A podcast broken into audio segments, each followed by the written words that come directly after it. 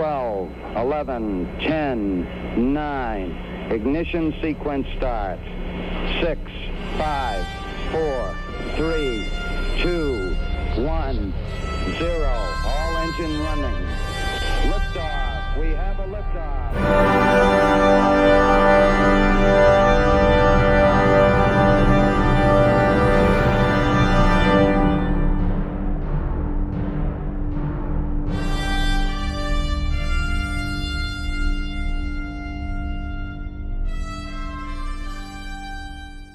Und damit herzlich willkommen zur 90. Ausgabe des Countdown Podcasts. Ich begrüße bei mir wieder den Frank. Hallo Frank.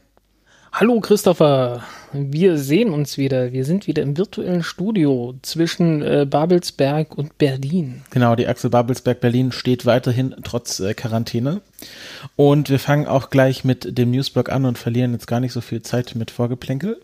Und äh, genau, da ähm, haben wir mal wieder das Thema äh, Pleiten, Pech und Pannen.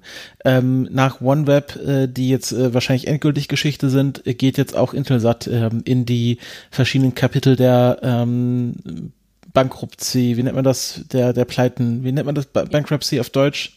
Bankrotterklärung. Im, im Insolvenz, Im, genau. Zahlungsunfähigkeit. In die verschiedenen Stufen der Zahlungsunfähigkeit ein. Ja, ähm, Intelsat ist ja die älteste von allen. Ähm, Gibt es seit 65, glaube ich. Also die haben den, waren so der allererste Betreiber von, von äh, Nachrichtensatelliten überhaupt.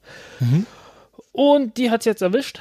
Ähm, weil sie einfach, äh, Intelsat hat das äh, Luxusproblem, dass sie 5 Milliarden Dollar bekommen könnten von der ähm, ähm, ähm, regulären Aufsichtsbehörde für äh, so LTE-Nutzung und so weiter. Aber dafür müssen sie das C-Band freiräumen und das kostet die ungefähr eine Milliarde. Die Milliarde haben sie gerade nicht auf der hohen Kante und äh, müssen da müssen die aber praktisch ausgeben. Soll heißen, die haben jetzt einfach mehr Verbindlichkeiten als was sie an, an eigentlichen äh, Zahlungsmitteln haben und sind damit zahlungsunfähig. Und dann bleibt denen praktisch nichts anderes übrig, als zu sagen, ja, hier, wir sind zahlungsunfähig, wir müssen das Ganze jetzt, wir müssen jetzt äh, Antrag auf Zahlungsunfähigkeit, auf Insolvenz stellen und äh, haben halt entsprechend Chapter 11 angemeldet. Das ist jetzt aber noch nicht der, wir sind endgültig zahlungsunfähig, sondern wir haben gerade einen finanziellen Engpass. Aus das eben, ist Restrukturierung. Genau. Aber die, die sagen halt, ähm, ja, äh, wenn ihr jetzt gerade, wenn wir jetzt offene Rechnungen haben, wir haben jetzt gerade irgendwie offene Rechnungen bei anderen Leuten und wir haben kein Geld, die zu bezahlen. Also was, was willst du machen? Ne? Das ist äh, per Definition zahlungsunfähig. Ja, aber das ist ja wahrscheinlich jetzt was anderes als OneWeb, oder? Ja, das ist jetzt nicht so, also im Prinzip ist es schon irgendwie so Restrukturierungsding, aber es ist halt eine ganz andere Ausgangssituation. Und was bedeutet das jetzt für die Zukunft von Intelsat? Also wird sie in Zukunft einfach nicht mehr geben oder bedeutet das Nee, einfach, die- dass die irgendwas jetzt äh, Leute entlassen müssen, Projekte abblasen, aber dann doch noch als Firma weiter, weiter existieren werden? Nee, so in 80 Prozent der Fälle würde sowas wahrscheinlich so ablaufen, dass die jetzt einfach sagen, okay, gut, wir können jetzt erstmal nicht die Schulden, die wir haben, bedienen. Deswegen geht man in Chapter 11 und sagt, hier, wir können auch, wir können die Schulden gerade nicht bezahlen, also ähm, gebt euch mal damit zufrieden. Wir haben es ja auch angemeldet, ähm, entsprechend mit Insolvenzverwalter und so. Und ähm, irgendwann kommt das Geld wieder rein und dann wird das bezahlt. Und wenn alle Gläubiger da mitmachen, dann äh, läuft das alles ziemlich smooth ab. Okay, also das ist jetzt erst so eine, ich finde es auch sehr schön, in der Presseerklärung haben sie das formuliert mit Pave the way for future innovation and growth. Also alles schön positiv ähm, restrukturiert oder Ja, repackaged. ähm, ob das dann tatsächlich alles genauso smooth abläuft, ist natürlich eine zweite Frage. Und also- warum ist das jetzt überhaupt so abgelaufen, dass die quasi jetzt Geld zahlen müssen, weil sie in Zukunft 5 Milliarden US-Dollar bekommen? Von wem bekommen sie denn? Von der, von der Regierung oder von, Von der Regierung, glaube ich, von der Regulierungsbehörde. und warum, warum ähm, weil die, die, Regulierungsbehörde so, das nicht jetzt zahlen? die geben irgendwie Geld aus für, ähm, für Ausbau von, von Kapazitäten. Ähm, äh, und ich glaube, äh, SpaceX ist da irgendwie auch äh, ziemlich böse hinten runtergefallen. Warum? Aber Details kenne ich nicht, weil die nicht unbedingt äh, ein Gigabit pro Sekunde pro, ähm, pro, pro äh, Empfangsstation bekommen. liefern können. Quasi zugeteilt bekommen. Beziehungsweise im Prinzip schon, aber halt nur, wenn ein Satellit die ganze Kapazität äh, da drauf schmeißt. Und das ist nicht ganz genug. Für die Regulierungsbehörde. Mhm. Ähm, aber, aber meine Frage ist jetzt, okay, wenn man weiß, okay, die müssen jetzt sehr viel Geld ausgeben, weil ich, was sie nicht haben. Aber in, irgendwann in paar Monaten, paar Jahren, was ist da das Zeit, äh, Zeitframe? Äh, in ein paar Jahren, also so. Würden sie irgendwie 5 Milliarden US-Dollar bekommen? Warum kann man nicht sagen, okay, wir geben euch das jetzt? Wir nehmen Kredit auf. Mhm. Ich habe keine Ahnung. Also äh, offensichtlich äh, ist da ist da noch ein anderes Problem dahinter, über das man Aha. so nicht spricht, dass man nicht so ganz kommuniziert hat. Höchstwahrscheinlich, weil ansonsten würde man ja auch denken, naja, okay, gut, äh, äh, du sagst einfach hier, äh, wir müssen jetzt eine Milliarde bezahlen, aber wir kriegen mit Sicherheit 5 Milliarden zurück. Warum geht ihr nicht zur Bank und sagt einfach, hier, liebe Bank, wir bräuchten mal noch einen Kredit für über eine Milliarde? Das sollte ja wohl machbar sein, aber offensichtlich ist da noch ein bisschen was anderes irgendwo die Kacke am Dampf. Also da ist noch mehr faul als einfach diese, diese kurz, kurzfristige Zahlungsinsolvenz. Gut, und was bedeutet das jetzt? Also da muss man jetzt einfach abwarten, wie das sich jetzt die nächsten Jahre ausspielt. Und aktuell bedeutet das jetzt einfach nur, dass die Insolvenzverwalter bekommen, wahrscheinlich keine neuen Projekte starten können, keine neuen Intelsat-Satelliten starten. Solche Sachen gehen dann nicht. Ja. Also Beziehungsweise schon, also du kannst halt das ganz normale Geschäft, was halt notwendig ist, um das Geschäft aufrechtzuerhalten, ähm, auch um den, den Umsatz und so weiter, um das alles äh, aufrechtzuerhalten, das kannst du halt immer noch weitermachen. Mhm. Ähm, so eine Chapter 11 Insolvenz ist ja nicht, äh, das wird jetzt alles abgewickelt und du darfst auf gar keinen Fall mehr irgendwas ausgeben, sondern ähm, es ist ja, du, du hast ja immer noch die Verantwortung, den Gläubigern so viel Geld wie möglich dann irgendwie zu verschaffen, selbst wenn du ganz pleite gehst, mhm. selbst wenn es irgendwie zu, zu Zahlungsausfall gibt, geht, äh, äh kommt, dann musst du trotzdem so wirtschaften, dass du möglichst viel Geld rausholst. Mhm, mh. Also so ganz einfach sagen, hier jetzt ist erstmal Schluss, äh, kannst du da nicht machen. Dafür gibt es dann andere Verfahren. Ich glaube, das ist dann so Chapter 7 oder irgend sowas, wenn dann, wo es dann wirklich nur noch um Zerschlagung geht. Mhm. Ähm, wie halt jetzt auch bei OneWeb. Genau, aber das, was, was ändert sich dann eigentlich für, für Intelsat? Also sie machen einfach weiter wie, wie vorher? Ja, ja, ja. Aber es ist halt denen jetzt noch so ein Insolvenzverwalter mit im Büro, der halt schaut, dass die Gläubiger Geld bekommen. Genau. Mhm. Ähm, haben ja diverse Autofirmen schon hinter sich den Prozess. Einige mehrfach. Okay, also das ist jetzt nicht, nicht quasi das Ende für Intelsat, sondern einfach ähm, eine Situation, durch die man durchkommen muss. Kann natürlich alles noch mal, kann natürlich alles noch mal schlimmer werden, aber so man, man merkt da einfach so, irgendwo kriselt's da. Da ist, mhm. da ist bisschen Sand im Getriebe, mhm. der da nicht hingehört.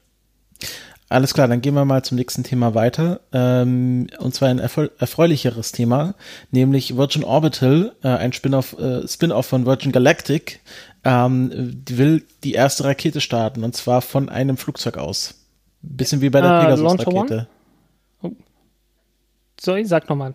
Bisschen wie bei der Pegasus-Rakete. Ja, genau. Ähm, von der Sache her ist es exakt das. Von der Payload her ist es auch in der Größenordnung sogar. Ähm, ist natürlich nicht mit einer L1011 TriStar oder so. Die haben ja damals irgendwie ein, ein uraltes Flugzeug, das damals schon irgendwie völlig aus der Mode war, äh, umgebaut. Ähm, okay, Virgin Orbit hat genau das gleiche getan. Die haben auch ein völlig äh, aus der Mode gekommenes Flugzeug genommen, das umgebaut, nämlich eine Boeing 747. namens Cosmic Girl. Angeblich äh, hieß die schon immer so, das, das Flugzeug. Mhm. Angeblich, keine Ahnung, ob das wirklich so war. Ähm, aber äh, die wurde halt umgebaut und äh, dort, wo jetzt die Rakete montiert ist, war früher der Montagepunkt für ähm, Ersatztriebwerke. Die 747 war so gebaut, dass sie ein fünftes Triebwerk mitschleppen konnte, um das irgendwie woanders einzubauen oder so. Ja, ich glaube, da habe ich schon mal Fotos von gesehen. Ja, ähm, was halt total praktisch ist, weil dann brauchst du halt nicht noch ein zweites Flugzeug irgendwie mitzuschicken oder irgend sowas. Ja, du, du sparst, also musst das quasi nicht in den Frachtraum legen, sondern äh, hast den Frachtraum genau. frei für andere Sachen. Ja, exakt. Ja, und da wird die halt äh, aufgehangen. Die haben jetzt auch Flugtests schon gemacht, Captive Carry Tests, jede Menge. Ähm, das letzte war jetzt kryogener Captive Carry Test, also dass man flüssigen Stickstoff reingefüllt hat, der so noch, sogar noch ein bisschen kühler ist als flüssiger Sauerstoff und ist damit geflogen. Das äh, fiel offensichtlich zur Zufriedenheit aus. Und jetzt soll am Sonntag, also morgen, der 24. Mai, ich weiß, der äh, Countdown-Podcast kommt ein bisschen später raus, also Na, mal wenn schauen, nichts schief wie- gelaufen wie ist, dann, dann, dann ist das schon gelaufen. Ähm, äh, äh, ja, wird das halt jetzt starten. Also die wollen auf jeden Fall den Startversuch unternehmen. Ähm, jetzt Ende Mai. Anfang Juli soll der erste richtige reguläre Flug kommen. Mhm. Die Rakete besteht aus äh, Nee, zwei Stufen derzeit. Ja. Moment, wenn du sagst, sie wollen am Sonntag die Rakete starten, was ist dann mit erster richtiger Flug? Ähm, also mit einer ernsthaften Payload. Und Was ist da So jetzt 10 drin? CubeSats oder so. Was ist, was ist, was ist dann am Sonntag drin? Einfach nur die Rakete ohne Payload. Ja, also irgendwie so Battleship Upper Stage. Also Battleship nennt man sie. Also Battleship Stage ist gemeint ähm, ähm, einfach irgendwie Klotzbetong oder sowas. Äh, einfach äh, Tesla Masse, oder so. Masse-Simulator. Genau. Okay, te- kein Tesla Roadster, ich weiß nicht, was passt da rein? Mehr so ein Buggy oder äh, Äh. Matchcar oder so? Ein Quad, ein Quad würdest du hinkriegen. Ein Quad, das sind ja wieder diese amerikanischen Fantasieeinheiten. Oder ein, ein, ein Motorrad. Vielleicht Okay. noch zwei Motorräder. Okay, gut, auch so kann man sich das vorstellen. Jetzt sehe ich hier, du hast hier ein Paper verlinkt, ähm, wo noch Voxbase mit drin hängt. Ist das der Payload äh, Ich habe Customer? gar nicht geguckt. Ich habe gar nicht geguckt. Ich, ich, ich war einfach nur froh, dass ich, dass ich irgendwie ein Paper gefunden habe, in dem steht, äh, was, äh, äh, äh, was die technischen Daten von der, von der Rakete sind. Ah, hier, hier steht's auch. Voxbase LLC is a US incorporated, wholly owned subsidiary of Virgin Orbit LLC. Voxbase ich glaub, das provides the national security community of the US, USA and allied nations with responsive, dedicated and affordable launch services for small satellite bound for low Earth orbit. Also wahrscheinlich Virgin Orbit ist dann quasi, äh, machen die Rakete und Voxbase macht dann die Payload Integration und äh, quasi sind dann der Kontakt zum Customer. Ja, es kann sogar sein, dass die bloß ähm, staatliche äh, Dinge übernehmen. Irgendwie Mhm. Hier sowas. steht ja auch ich was da von- sowas im Kopf. Community, äh, National Security Community. Wahrscheinlich haben die dann die, die, die Clearance für die ganzen äh, so Security-Missionen und da muss man nicht ganz Virgin Orbit clearen, sondern nur dieses eine Subsidiary. Wahrscheinlich ist da irgendwie der, die Idee dahinter. Ja, ähm, die Rakete selbst ist, ich weiß gar nicht, wie viel die genau wiegt, ich glaube 30 Tonnen oder so. Ähm, das ist so eine Größenordnung Falcon One Rakete oder so.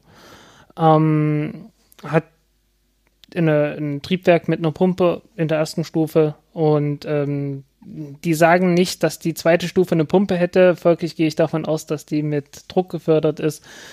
Mit Kerosin und flüssigem Sauerstoff betrieben, ähm, relativ ähm, jetzt nichts Erstaunliches, was da an Technik drin, drin wäre. Ähm, Nutzlast in niedrigen Orbits 500 Kilogramm, in halbwegs nützlichen Orbits ungefähr 300.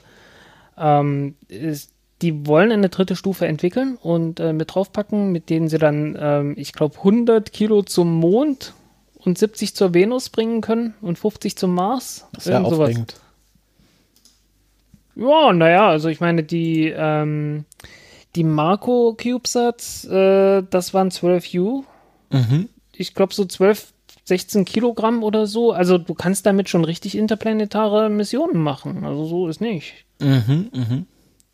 Und man Also hat den das- Vorteil, das- dass man aus jedem, dass man sehr einfach in jeden Orbit starten kann.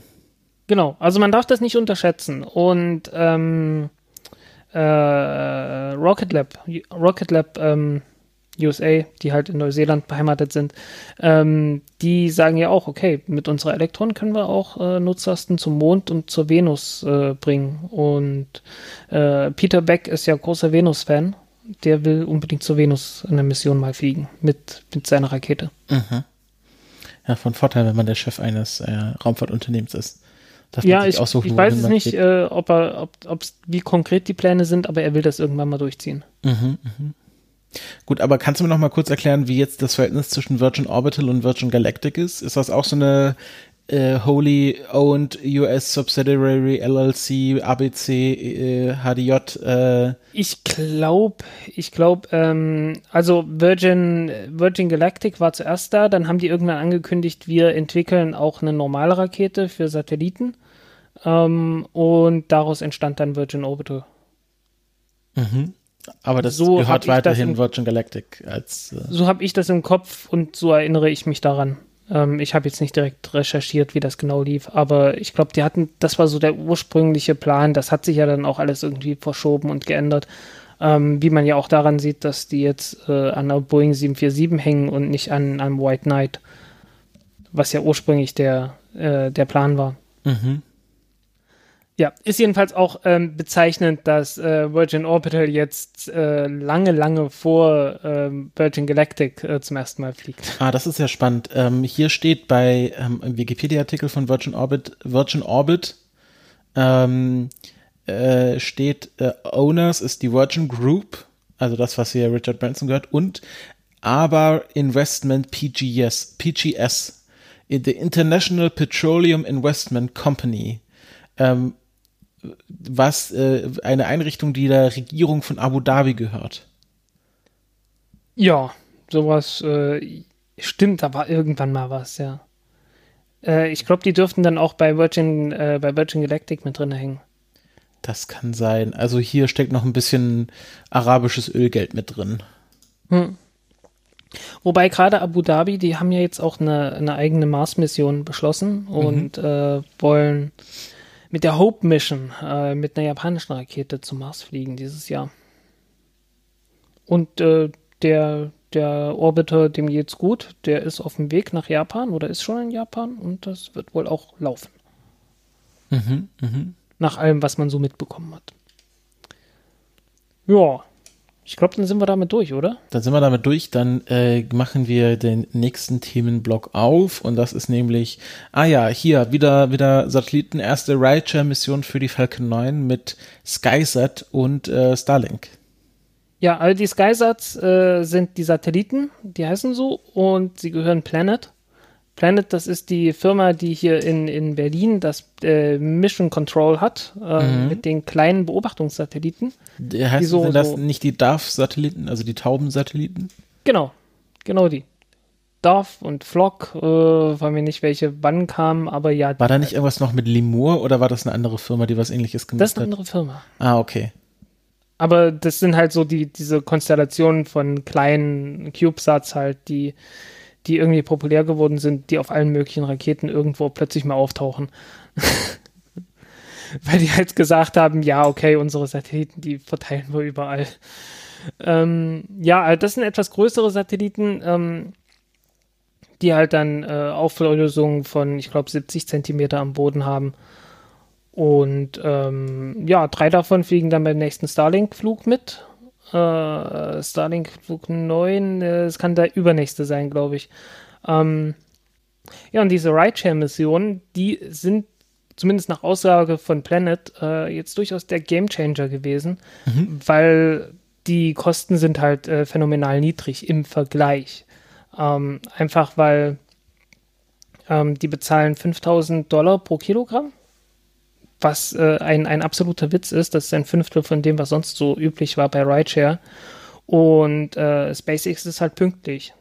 Die sagen, ja, das, das ist so ein Ding. Also ähm, die äh, diese Rideshare-Mission, die es gibt, glaube ich, irgendwo hatte ich jetzt mal zwischendurch in der Studie gesehen, äh, wo es dann hieß, ja, es gab keinen Smallsat in weiß weiß ich wie vielen Jahren, der jemals pünktlich geflogen ist mit so einer Rideshare-Mission, weil die ständig irgendwie hin und her geschoben werden. Ähm, und das ist halt äh, wirklich wichtig, dass man da irgendwie einen festgelegten Zeitplan hat, dass man auch weiß, dass ein Satellit, den man angemeldet hat, dass der dann auch tatsächlich fliegt und der dahin fliegt, wo man ihn hinhaben will. Und ähm, ja, das ist halt ähm, Orbit mit äh, 53 Grad Inklination. Und ähm, 53 Grad Inklination ist halt so, dass man äh, ein bisschen nördlich von Berlin, also so über Mecklenburg-Vorpommern, Usedom, Rügen und so noch gut drüber kommt, also senkrecht drüber kommt. Mhm. Äh, was für Erdbeobachtungen schon ziemlich gut ist, weil in dem Bereich leben halt so äh, weit über 90 Prozent der Weltbevölkerung. Also so, so, nördlich und südlich der, der äh, des 53. Grades. Also so unterhalb davon. Ähm, das, immer schön, einen Globus zur Hand zu haben. Es wäre schön, wenn ich einen größeren hätte. du musst auch den Hörern erklären, was du mir gerade zeigst, weil die können den Globus nicht sehen. Ja, ich habe hier einen sehr kleinen Globus, Äh, ich habe hier mehrere kleine Globen. Ähm, und da sieht man halt, naja, 53. Grad ist halt, ist halt schon ziemlich weit oben. Das ist wirklich bloß noch so eine kleine Kappe, die dann den, den, oben ist, wo dann halt so ganz Grönland, grob gesagt, drauf ist. Und ähm, so Kamtschatka schon nicht mehr. Also so ein kleines Stück oben, das halt noch fehlt, das kann man damit nicht aufmachen. Wenn man sich unten anguckt, ist dann praktisch nur noch die Antarktis da, die halt äh, rausfällt. Und ansonsten hat man halt die ganze Welt irgendwie überdeckt. Ah, okay, also die, die bewegen sich quasi immer zwischen dem 53, 53. Grad nördlich und 53. Grad südlich und wabern da immer hin und her in so einer, wenn man das quasi genau. platt ansieht, in so einer S-Kurve. Genau, weil ähm, die Geometrie kennt keinen Unterschied zwischen dem globalen Süden und dem globalen Norden. Die Gravitation zieht dich da immer wieder runter. Mhm, wenn du mhm. einmal so in der, in der Bahn bist, dann ja. Und fliegst okay. halt über alles drüber. Und, äh, und äh, so können sie quasi ähm, Imaging-Verfahren für die meisten Regionen der Welt anbieten, wo tatsächlich auch Menschen leben, die sich wahrscheinlich für diese Bilder dann auch interessieren würden. Die, da so Anwendungsgebiete sind ja wahrscheinlich dann auch so Landwirtschaft und so oder was können die dann? Ja, Landwirtschaft, automatisierte Bildauswertung. Also du kannst dann halt auch gucken, äh, hat mein Konkurrent, äh, wie viel fördert er gerade in seiner Mine? Ähm, ah ja, sowas war da. Und da war da nicht auch irgendwie so sowas Preis, wie der Füllstand in Öltanks irgendwo genau. ist und solche Sachen. Wie, wie kriegen die das eigentlich hin? So ein Öltank ist ja, ist dann einfach ein Fass, also äh, im großen ähm, Maßstab. Ja, es ist ein Fass im größeren Maßstab, aber ähm, du hast da nicht einen Deckel oben drauf, der einfach da oben ist und darunter bewegt sich halt das, das Öl und ist mal mehr oder weniger Feuer, sondern der Deckel ist einfach wirklich, der schwimmt auf dem Öl sozusagen. Okay. Und wenn der Tank vollgemacht wird, dann schwimmt der nach oben, der Deckel. Mhm. Damit du kannst dann halt gucken, wie tief ist der Deckel in dem, in dem Tank drin. Äh, wenn er tief unten ist und du siehst den Schatten sozusagen von ja, der ja. von der Tankwand, Wand, Tankwand, Tankwand ja, von der Tankwand, dann äh, äh, kannst du sagen, okay, so viel ist da nicht dabei. Okay, das ist sehr schlau und damit werden die wahrscheinlich dann ihr Geld verdienen mit solchen ja. Auswertungsmissionen. Ist dann nicht so auch, dass dann damit auch und du kannst natürlich Spekulation betrieben wird, also dass dann nicht nur irgendwelche Firmen das kaufen, sondern wenn du an der Börse spekulierst, du dir dann auch solches Imaging kaufst, damit du halt sagen kannst, okay, die fördern gerade so und so viel, deswegen investiere ich mal in die Mine oder solche ja, Sachen. genau sowas. Mhm. Oder auch ein Hafen. Also kannst dann halt so sagen, okay, wie viel exportieren die eigentlich wirklich? Mhm. Ähm, die behaupten, die, sie äh, exportieren mehr als je zuvor und am Hafen ist irgendwie tote Hose. Dann kann man schon Fragen stellen. Mhm, mhm. Spannende Sache. Auf jeden Fall, auf jeden Fall sehr cool. Hatten wir nicht, hatten wir vielleicht irgendwas schwebt mir davor, da, warst du nicht mal bei denen im Kontrollzentrum? Ich war bei denen, ja, ja. Ich war bei denen mal gewesen. Ich habe darüber auch einen Artikel geschrieben. Ähm, weil die haben halt diese riesengroße Satellitenkonstellation. Die hatten damals die größte Satellitenkonstellation der Welt. Und jetzt ist es jemand anderes. Ja, SpaceX. okay, gut. Ähm, und, äh, da, das dieses, vor SpaceX, das ist äh, also die, vor, vor Starlink, besser gesagt. Ja, und dieses. Weil die sind ja jetzt bei 300 360 oder sind wir schon bei 420? 420, ja? Ich weiß es nicht. Ja, sieben haben wir weg. Sieben ähm, haben wir weg, ja. Und ähm, diese Rideshare-Funktionalität ermöglicht jetzt äh, Planet sehr günstig, ihre Satelliten in den Orbit zu bekommen, aber gleichzeitig auch pünktlich ihren Zeitrahmen einhalten zu können, dass sie halt sagen, okay, mit großer Sicherheit haben wir äh, zu diesem und diesem Quartal diese Kapazitäten an Imaging. Ja, so, jedenfalls so, dass du nicht sagst, okay, äh, vielleicht dieses Jahr, vielleicht auch nächstes Jahr oder so. Ne, ähm, das ist so ein großes Problem. Damit macht auch Rocket Lab so das, das Geld. Mhm. Weil die einfach sagen, ja, okay, unsere Kunden sind Leute, denen es halt gerade schlecht geht, äh, die, die äh, eine Fantasierakete halt, sowas wie Launcher One, gebucht haben ähm, und äh, fliegt nicht obwohl es versprochen wurde. Und jetzt äh, äh, geben sie lieber noch irgendwie zwei Millionen mehr aus, um mit der kleinen Rakete zu starten, aber dann auch zu wissen, dass die Rakete halt auch wirklich startet. Ja, bei Rocket Labs war doch das dann noch der Selling Point, dass auch die kleinen Missionen dann äh, auch der Hauptcustomer sein können, nachdem sich alles richtet. Und genau. nicht immer nur die zweite genau. Geige im, im, im Launcher-Quartett. Ja, ähm, wobei das halt weniger tragisch ist, wenn du weißt, dass du so einen Linienflug hast der regelmäßig äh, in einen bestimmten Orbit reinfliegt. Linienflug. Wie könnte man das vielleicht noch nennen? Space Shuttle? Hm. ja, so ungefähr. Ja, äh, spannende Sache. Wo wir gerade bei SpaceX sind, ähm, kommen wir mal zu dem, äh, zu dem weißen Elefanten im Raum. Äh, amerikanische Astronauten von amerikanischen Boden in amerikanischen Raketen mit amerikanischen Sandwiches in der, in, im, im Beutel, weiß weiß ich, fliegen wieder. Und äh, komischen Hashtags. Ja, also ähm, äh, es, äh, das, es geht los am 27. Mai, am Mittwoch, äh, Ortszeit von uns aus gesehen wahrscheinlich 21.30 Uhr. So um den Dreh startet die erste ähm, Crew Dragon Mission, wo auch tatsächlich dann Menschen an Bord sind und wo das erste Mal seit dem Ende des Space Shuttle seit wann? Seit 2011? Ja. Ähm, wieder Menschen von amerikanischem Boden ähm, in den Weltraum fliegen zwei an der, an, an der Zahl. Weißt du kurz zufällig die Namen der beiden äh, Versuchskaninchen? Ich hab's nicht im Kopf, verdammt. Ähm, Bob Bankin und Doug Hurley. Genau, ja. Genau, sind schon, äh, kennen sich schon länger und sind anscheinend auch privat befreundet. Es gibt hier, The Verge hat ein sehr großes äh, Porträt über die beiden geschrieben. Hm. Genau. Ja, so groß und ausführlich wird das bei mir nicht werden, aber ähm, wir werden, also ich werde auf jeden Fall noch was darüber schreiben mhm. äh, rechtzeitig vor dem Start. Und ähm, wir werden auch darüber auf jeden Fall noch podcasten. Genau, wir, wir überlegen, ob wir da irgendwie ein Live-Event zu machen werden. Können wir jetzt noch nicht genau sagen, was da genau dann passieren wird, aber auf jeden Fall ähm, ist das für uns auch so beide gelegt, dass wir da, glaube ich, live irgendwie verfügbar sein können. Ja. Beziehungsweise wird so gelegt. Punkt. Weil muss. Naja, ähm, das ist ja, ich habe halt ja auch noch einen Dayjob im Gegensatz zu dir. ja, äh, na, ich, ich habe ja einen Nightjob in dem Fall. ja, für dich, das, ist, da, ja, das ist ja, das ist ja jetzt für dich deine Arbeit, was du da machst. Ja, genau. Ähm, also, hm, muss man mal schauen. Ähm, auf jeden Fall, äh, es gibt so komische Hashtags äh, America Strong. Ja, das, ah, da, da fahren sie jetzt wieder die ganzen alten Launch America, America Strong, äh, wir sind die coolsten, wir sind die besten, schaut uns doch mal an. Ähm, ja. Also da ähm, läuft die PR-Maschine der NASA wieder auf Hochtouren oder SpaceX in dem Fall. Ja, ähm, aber tatsächlich weniger, weniger SpaceX. Das ist äh, wirklich mehr so, so NASA und Rest. Mhm. Ähm, ähm, Launch America finde ich ja immer noch ganz witzig. Ja, Amerika ins All schießen. Alle, alle in die Rakete und dann weg damit und dann haben wir alle weniger genau Probleme. Genau das. Auch weniger Corona. Genau das. Wesentlich weniger ja. Corona. Ja. Ähm, also das ist, ähm, ich bin da, ich bin da immer sehr skeptisch, wenn, wenn dann auch die ganzen amerikanischen Podcasts in, im Raumfahrtbereich sagen, und wir fliegen jetzt wieder ins All und Amerika wieder an der Spitze der Raumfahrt. Und, äh, ich habe da auch schon anderes gehört. Also es gibt durchaus welche, die sagen hier, ja, American people from American, das musste ich jetzt so machen, weil das ist halt so. Das ist, äh, es ist ein bisschen schade, weil ähm, es verschleiert so ein bisschen den Umstand, dass die da im Grunde was gebacken kriegen, was äh, schon hätte nicht so schwer sein müssen. Das äh, ja. wer, wer aufmerksam den, den Space Shuttle Dreiteiler von dir und Lutz gehört hat, der wird wissen, warum das problematisch ist. Ja.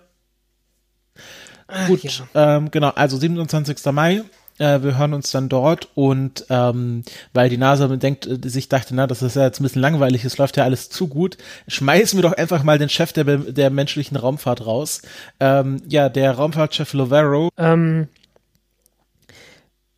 hat Doug Lovero hat nach sechs Monaten ähm, ähm, ist zurückgetreten ähm, und äh, genau, ist ein bisschen ja, verwunderlich. Bestimmt sein hm? Wollte sich seinem Hobby zuwenden, ne? Mehr Zeit für die Familie und so. Nee, äh, äh, so richtig, äh, so richtig völlig klar ist es nicht. Aber er sagte, er hat einen Fehler gemacht und dafür muss er jetzt verantwortlich, äh, äh, dafür trägt nur er die Verantwortung und deswegen ist er jetzt zurückgetreten.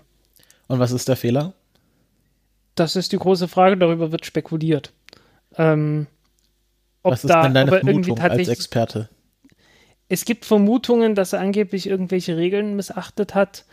Aber wenn man sich so die Entscheidungen in der NASA zuletzt angeschaut hat, ging da sehr viel gegen Boeing und äh, es dürfte da wohl einen Zusammenhang geben.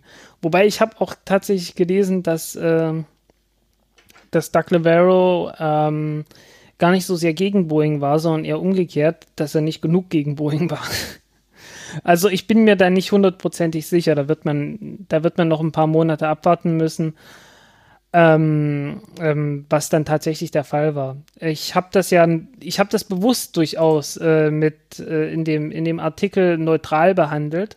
Mhm. Und ähm, habe dann halt gesagt, okay, okay, ob das jetzt stimmt, dass Lovero nicht Boeings Darstellung folgte, ah, da bin ich mir gar nicht mehr so sicher, ob das stimmt, was ich da geschrieben habe. Ähm, aber äh, auf jeden Fall, es ist halt eine Parallele gewesen, die doch sehr vielen Leuten ins Auge gefallen ist, dass äh, Lovero ähm, in der NASA war und gleichzeitig Boeing halt äh, in praktisch allen Verträgen rausge also außen vor gehalten wurde. Ähm, was die Mondlandeentwicklung angeht, was die Mondfrachter angeht. Ähm, es gab jetzt Diskussionen, wie man ähm, die SLS-Rakete möglichst weit raushält aus, aus Artemis, dass äh, Testflüge dann eher mit einer Delta 4 Heavy gemacht werden. Ähm, alles sowas. Ähm, und da ist wohl ein Zusammenhang. Es kann allerdings sein, dass der Zusammenhang genau umgekehrt von dem ist, was ich zuerst vermutet habe. Also es könnte so sein, aber es könnte genau auch andersrum sein. Das ist, äh, Ja. okay, nichts Also genaues irgendein- weiß man nicht. Irgendein Zusammenhang ist sehr wahrscheinlich, aber ähm, ich hatte, ich hatte ja auf Twitter gesagt, ich habe mir den, den Spruch in Ungnade gefallen verkniffen. Aber äh, so ein bisschen, so ein bisschen irgendwie, man, man hat langsam, man möchte langsam gerne in das Vokabular der Berichterstattung über die Sowjetunion zurückgreifen. Mhm, mhm. Und ähm, äh, ist ja, ist ja auch eine spannende Position. Äh, davor war ja ähm, äh, Bill Gerstenmaier 14 Jahre lang auf dieser Position. Also das ist jetzt auch kein Hot Seat in der NASA, wo ständig irgendwie die Leute ausgetauscht werden. Ähm, Überhaupt nicht. und ähm, genau, Bill Gerstenmaier ist ja auch, spannenderweise ist ja jetzt Berater von SpaceX geworden.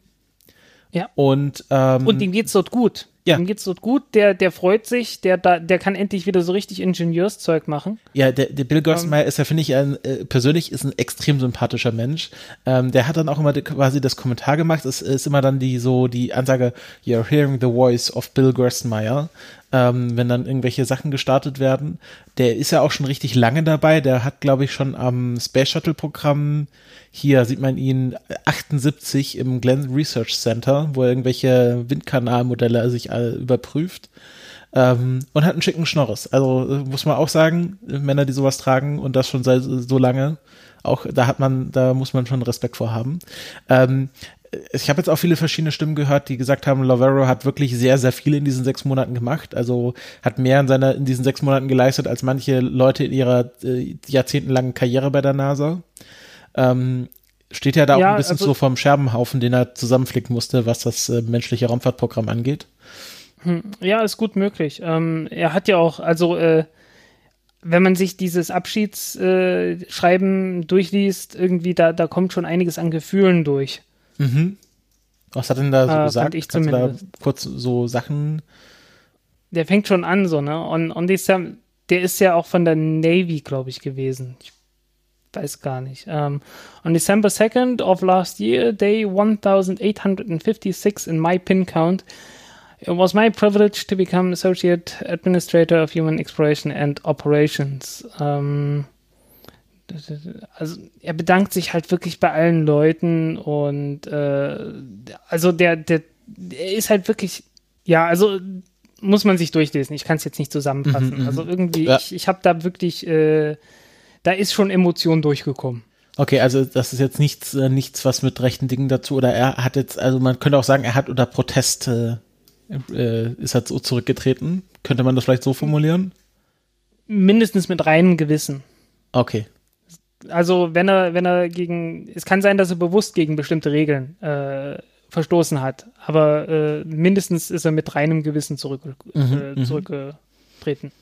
Ähm, äh, spannende Sache. Ähm, äh, aktuell wird er vertreten von äh, Ken Burrows-Sox, äh, einem äh, fünffachen äh, Space Shuttle Astronauten. Und also ich glaube, fünffacher Astronaut hier SDS 50, 61, 73, 82, äh, 113 ähm, und genau, und dann ist er zurückgeflogen mit äh, Soyuz Expedition 6.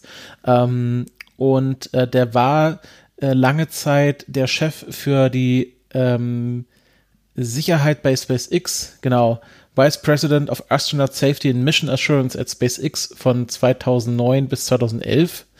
Und er war dann schon, was? Hm? Ah, okay. Nee, ich, äh, ich bin erstaunt. Okay. Mhm. Und Das wusste ich nicht. Genau, und war dann, ist jetzt, ähm, hatte schon quasi, als Bill Gerstenmaier zurückgetreten ist, ich erinnere mich, dass das auch so eine überraschende Geschichte war, dass der auch Ja. sehr überraschend zurückgetreten ist. Und äh, er war damals schon quasi dann der, der Acting äh, Administrator for the Human Exploration äh, Operations Mission ähm, und äh, ist jetzt auch quasi wieder der Interims äh, Frühstücksdirektor dort. Und ähm, Ja, in ein, paar, in ein paar Wochen ist er dann länger gedient als Silvero. Bin ich Ja. jetzt schon. Ja, das, das stimmt. Und ähm, ist ja auch, ist ja auch irgendwie ähm, äh, ganz spannend, dass jetzt quasi der, der für die Astronautensicherheit bei SpaceX verantwortlich war, jetzt den ersten äh, SpaceX-Launch ähm, mit Astronauten übersieht. Also äh, verantwortet Ja. bei der NASA. Ähm, so, so kann es kommen. Hm. Ähm, genau, war auch, war, auch in, war auch in drei Episoden von ähm, America TV Show Home Improvement. Ich glaube, das ist hier, im Deutschen kennt man das, glaube ich, als Hör mal, wer da hämmert. Hör mal, hör mal, wer da hämmert, genau, war auch in drei Folgen zu sehen. Äh, auch spannende Sache. Ähm, äh, genau, also ähm, das ist schon sehr, sehr, sehr, ich sag mal fragwürdig, dass jetzt der Chef der äh, Raum, der menschlichen Raumfahrt äh, Tage vor dem ersten äh, Flug äh, von von äh, amerikanischen Astronauten seit dem Space Shuttle Programm zurücktritt. Ich Ja. vermute mal, Wobei dass alle, alle sagen, also er und auch alle anderen Kommentatoren sagen, es hat damit tatsächlich gar nichts zu tun. Also mit dem SpaceX-Flug hat das tatsächlich nichts ja, zu und tun. ich vermute auch, dass das Nur- jetzt nicht so kritisch ist. Also, dass wenn dort der Direktor zurücktritt, dass da nicht die gesamte Mission jetzt gefährdet ist oder dass es jetzt Nee. auf einmal unsicherer ist. Es ist halt von der, von eher von einem PR-Standpunkt her ungünstig. Ja, das schon. Weil man will ja hier America Strong und Launch America und äh, Launch America Strong und so. Und Strong Launch America und äh, America America. Hashtag America. Strong Launch America, das, das klingt gut. Ja. Strong Launch America. Ich finde, wir sollten auch nur noch den Hashtag America America verwenden, um alles abzudecken einfach. Ja. America, America, America. Mi, mi, mi. So, ähm, das war's mit den, mit den News. Ähm, wie gesagt, es wird sich nächste Woche sehr viel um äh, den äh, Crew Dragon Flug drehen. Und wir, Ja, aber es geht weiter mit der NASA, ne? genau, wir blicken ein bisschen über den niedrigen Erdorbit hinaus, nämlich Richtung Mond. Wir hatten ja letztes Mal in der letzten regulären Folge, erinnert euch, das Mondalpaka. Und ähm, jetzt hat man nicht nur das Mondalpaka gemacht, sondern auch was, was ne, aktuell wahrscheinlich wesentlich spannender ist, man hat auch The Artemis Accords, was wie ein Space-Fiction-Roman von Neil Stevenson klingt, ähm, äh, beschlossen.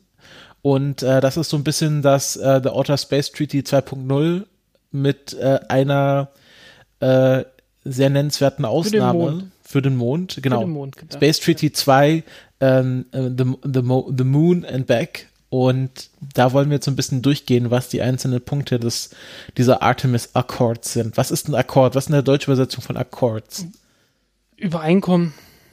Okay, Beschluss. Ich würde es jetzt nicht als Vertrag bezeichnen. Es ist erstmal ein, ein Übereinkommen irgendwie. Vielleicht fangen wir, vielleicht fangen wir ähm, äh, mal kurz damit an, wo, dass du mir vielleicht erklären kannst, wer hat dann das jetzt beschlossen? Also wer sind dann da die Unterzeichner sozusagen? Beschlossen und unterzeichnet ist dann noch gar nichts. Okay. Das ist jetzt äh, von den USA irgendwie auf den Tisch gelegt worden und sagen hier, das äh, und, und jetzt so öffentlich zumindest haben sie halt diesen, diesen Text erstmal rausgegeben mit den Prinzipien, die sie da haben. Und ähm, jetzt wird verhandelt, wie die Accords, was dann da drin stehen soll. Das soll sowas ähnliches sein wie damals die Outer Space Treaties, aber in dem Fall halt für den Mond. Also so Antarktis-Vertrag für den Mond oder so. Mhm. Also wer darf das Irgendwas in die Richtung. Jetzt bei der Antarktis, wer darf das? äh, Aber bei der Antarktis sind sie doch sich auch noch nicht einig, was sie da jetzt wer was abbauen darf. Ja, genau. Ich glaube, da, da wird auch gesagt, ähm, da ist kommerzielle Nutzung ausgeschlossen und jetzt wollen sie ja kommerzielle Nutzung erlauben. Aber das ist erst einer der, der weiter hinten kommenden Punkte. Fang, fang, fangen wir mal ganz vorne an. Ähm, es ist ja hier so ein, so ein PDF im, im Slide-Format. Zweites Slide, Principle for a Safe, Peaceful and Prosperous Future. Und hier wird schon quasi die erste, kommt schon der erste Science-Fiction-Aspekt rein, nämlich ein Jahr 2024, ähm, wo äh, die NASA behauptet, dass sie da den, die erste Frau und den ersten Mann äh, oder the first woman and the next man on the moon bringen werden. Ähm, Und äh, alle sagen ja, dass 2024 äh, das Unwahrscheinlichste an diesem ganzen Vertrag sein wird. Ähm, ja, das ist, glaube ich, äh, das ist Konsens. immerhin so viel, immerhin darauf können sich alle einigen, glaube ich. Unabhängig davon gibt es jedenfalls einen sehr klaren Willen, dass man das durchziehen will. Und ähm, es gibt auch einen Willen, ähm, den Mond noch weiter zu benutzen. Deswegen hat man gesagt, ähm, wir sollten hier mal irgendeinen Vertrag aufsetzen, den halt bisher nur noch niemand äh, unterzeichnet hat und den auch noch niemand gesehen hat, weil er noch nicht geschrieben ist. Und äh, praktisch haben die jetzt die äh, Punkte einfach bloß ähm, rausgeschrieben. Mhm. Die halt äh, äh die, die, die Ankerpunkte sein sollen, was dann drinne stehen soll und die genaue Ausformulierung kommt jetzt. Es ist, es erinnert mich irgendwie das Vorgehen ein wenig an Wilsons 14 Punkte von äh, 1918 am, am, Ende des Ersten Weltkriegs, als man halt so irgendwie so, das sind die Punkte, äh, die man halt vorgelegt hat, um, um irgendwie möglichst ähm, äh, eine möglichst positive Reaktion von Deutschland zu bekommen und dann hat man später erst das, das eigentliche Vertragswerk ausgearbeitet. Was dann nochmal ein bisschen anders aussah als die 14 Punkte. Exakt. Und ähm, hier muss man dann tatsächlich abwarten, wie sieht es dann ganz konkret aus. Mhm. Und da gibt es durchaus auch gerade aus, aus Seiten von Russland äh, ernsthafte Bedenken, die da angemeldet wurden. Nicht konkret, aber halt so, es geht so in die Richtung Kolonialisierung des Mondes oder des, des Weltalls und ähm, ja. Aber warum, also was genau kritisieren jetzt die Russen an diesen, an diesen Artemis Accords, dass die. Äh, dass praktisch die NASA bzw. Amerikas den Mond sich unter den Nagel reißen will. Ja, aber es wirkt doch jetzt erstmal so, als würde die NASA hier versuchen, eine internationale Zusammenarbeit anzustreben. Ja, aber das kann man ja, man kann ja so einen Vertrag so auslegen, dass man weiß, okay, wir haben ja einen gewissen Vorsprung und wenn sich alle an den Vertrag halten, dann werden wir diesen Vorsprung nie wieder abgeben. Verstehe. Und welcher, welcher Vorsprung genau wird jetzt hier den Amis eingeräumt oder welchen wollen sie sich damit sichern? Naja, die Tatsache, dass halt die ersten sind, die wieder auf den Mond fliegen und dann zuerst die, die ersten Claims sozusagen abstecken können. Mhm, okay, und wenn man reinschreibt, okay, wer zuerst da ist, darf zuerst aussuchen, wo man schürft. Und so ungefähr. Man ja. könnte ja einen Vertrag auch so aufbauen, dass man schon jetzt sagt, okay, wir warten, bis alle Vertragsteilnehmer einen genügend Zeit hatten, sich die Claims anzuschauen und dann teilen wir das erst auf. Ja, kommen wir, kommen wir gleich zu. Okay. Ähm, wir machen erstmal kurz den ersten Punkt. Mhm. Da heißt Peaceful Purposes, also äh, zu friedlichen Zwecken. Okay, das ist einigermaßen glaubhaft. Gut, dass Zumindest wenn man sich nicht erschießen will. Größeren Konflikten. Sorry? Dass man sich nicht erschießt und äh, keine Atombomben zündet. Genau. Ähm, zumindest so lange, bis die Streitereien äh, bei der Nutzung nicht ausarten, dürfte das auch eine Weile halten. Ähm, Transparenz. Mhm. Ähm, ein, ein, ein, ein Schlüsselprinzip für die verantwortliche zivile Nutzung. Und ja, ähm, die Partnernationen werden, äh, sollen die Transparenz halt ja, herstellen. NASA soll auch transparent sein oder nur die Partner? Indem sie öffentlich, ja, die, die NASA auch ist. Sie sollen ähm, ihre, ihre Politik und ihre Pläne öffentlich und transparent darstellen. Okay, hier auch kein, nichts groß kritisierenswürdiges. Ja, ähm, wenn wir jetzt, äh, jetzt geht's weiter, Interoperability. Uh, interop interoperability of systems is critical to ensure safe and robust space exploration. Um, utilize an open international standards, develop new standards when necessary, and strive to support interoperability to the greatest extent practical. Ähm, naja, klar, wenn du dann aber der Erste bist, der alles schon da hat, dann kannst du plötzlich äh, Anforderungen stellen. Dann legst ja. du die Standards fest, wenn du der Erste genau. bist. Genau. Du musst, äh, so, du musst mit unserem Zeugs äh, interagieren können, weil, weil wir waren ja schon da. Deswegen musst du mit uns interoperabel sein. Okay. Ne? Mhm. Also so eine, so eine Dinger gibt es, was da, es ist ein bisschen subtil, aber man kann da durchaus ähm, äh, äh, einige Dinge dann tun. Also man kann da so die Hebel so stellen, dass man weiß, okay, man, man hat irgendwie ähm, langfristig, äh, sitzt man halt am, am längeren Hebel. Mhm. Auch wenn es zurzeit erstmal irgendwie ziemlich ausgeglichen ähm, aussieht. Gut, Emergency Assistance, ich glaube, das ist, äh, das ist sinnvoll. Ähm, altes Seerecht auch, mehr oder weniger, da hat man mehr oder weniger das Seerecht auf, die, auf den Weltraum übertragen, das ist auch sinnvoll. Mhm. Ich glaube, da, da gibt es auch, da, da, da gibt es auch nichts zu deuteln. Dann Regis Registration of Space Objects. Da muss ja. man einfach sagen, wenn man, eine, wenn man irgendwas hinbaut, dass das angemeldet werden muss, wo auch immer. Ja. Ähm, wahrscheinlich nicht in Alpha Centauri, sondern eher so in Washington oder so. genau, die, die Pläne lagen ja ganz, lang genug aus für die, für die interstellare Autobahn. Genau. Um, uh, reinforce the critical nature of registration and urges any partner which isn't already a member in the registration convention to join as soon as possible. Ja, okay, und das ist dann alles irgendwo in den USA festgelegt. Und nicht in Novosibirsk ja, oder muss man, muss man halt schauen. Das ist dann, das ist dann alles so eine, eine Aushandlungssache. Aber man kann halt davon ausgehen, dass die USA ähm, nicht darauf aus sind, äh, eigene Rechte und Mächte abzugeben. Weil sie das einfach noch nie getan haben. Mhm. also ich, ich, ich meine, man, man gucke, also bei der WHO, da sind sie, gehen sie ja gerade raus. Ähm, beim Weltgerichtshof äh, sind sie ja nicht heil.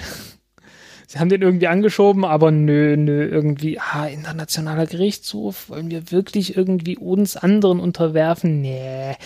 Ähm, man weiß ja, wie das läuft, ne?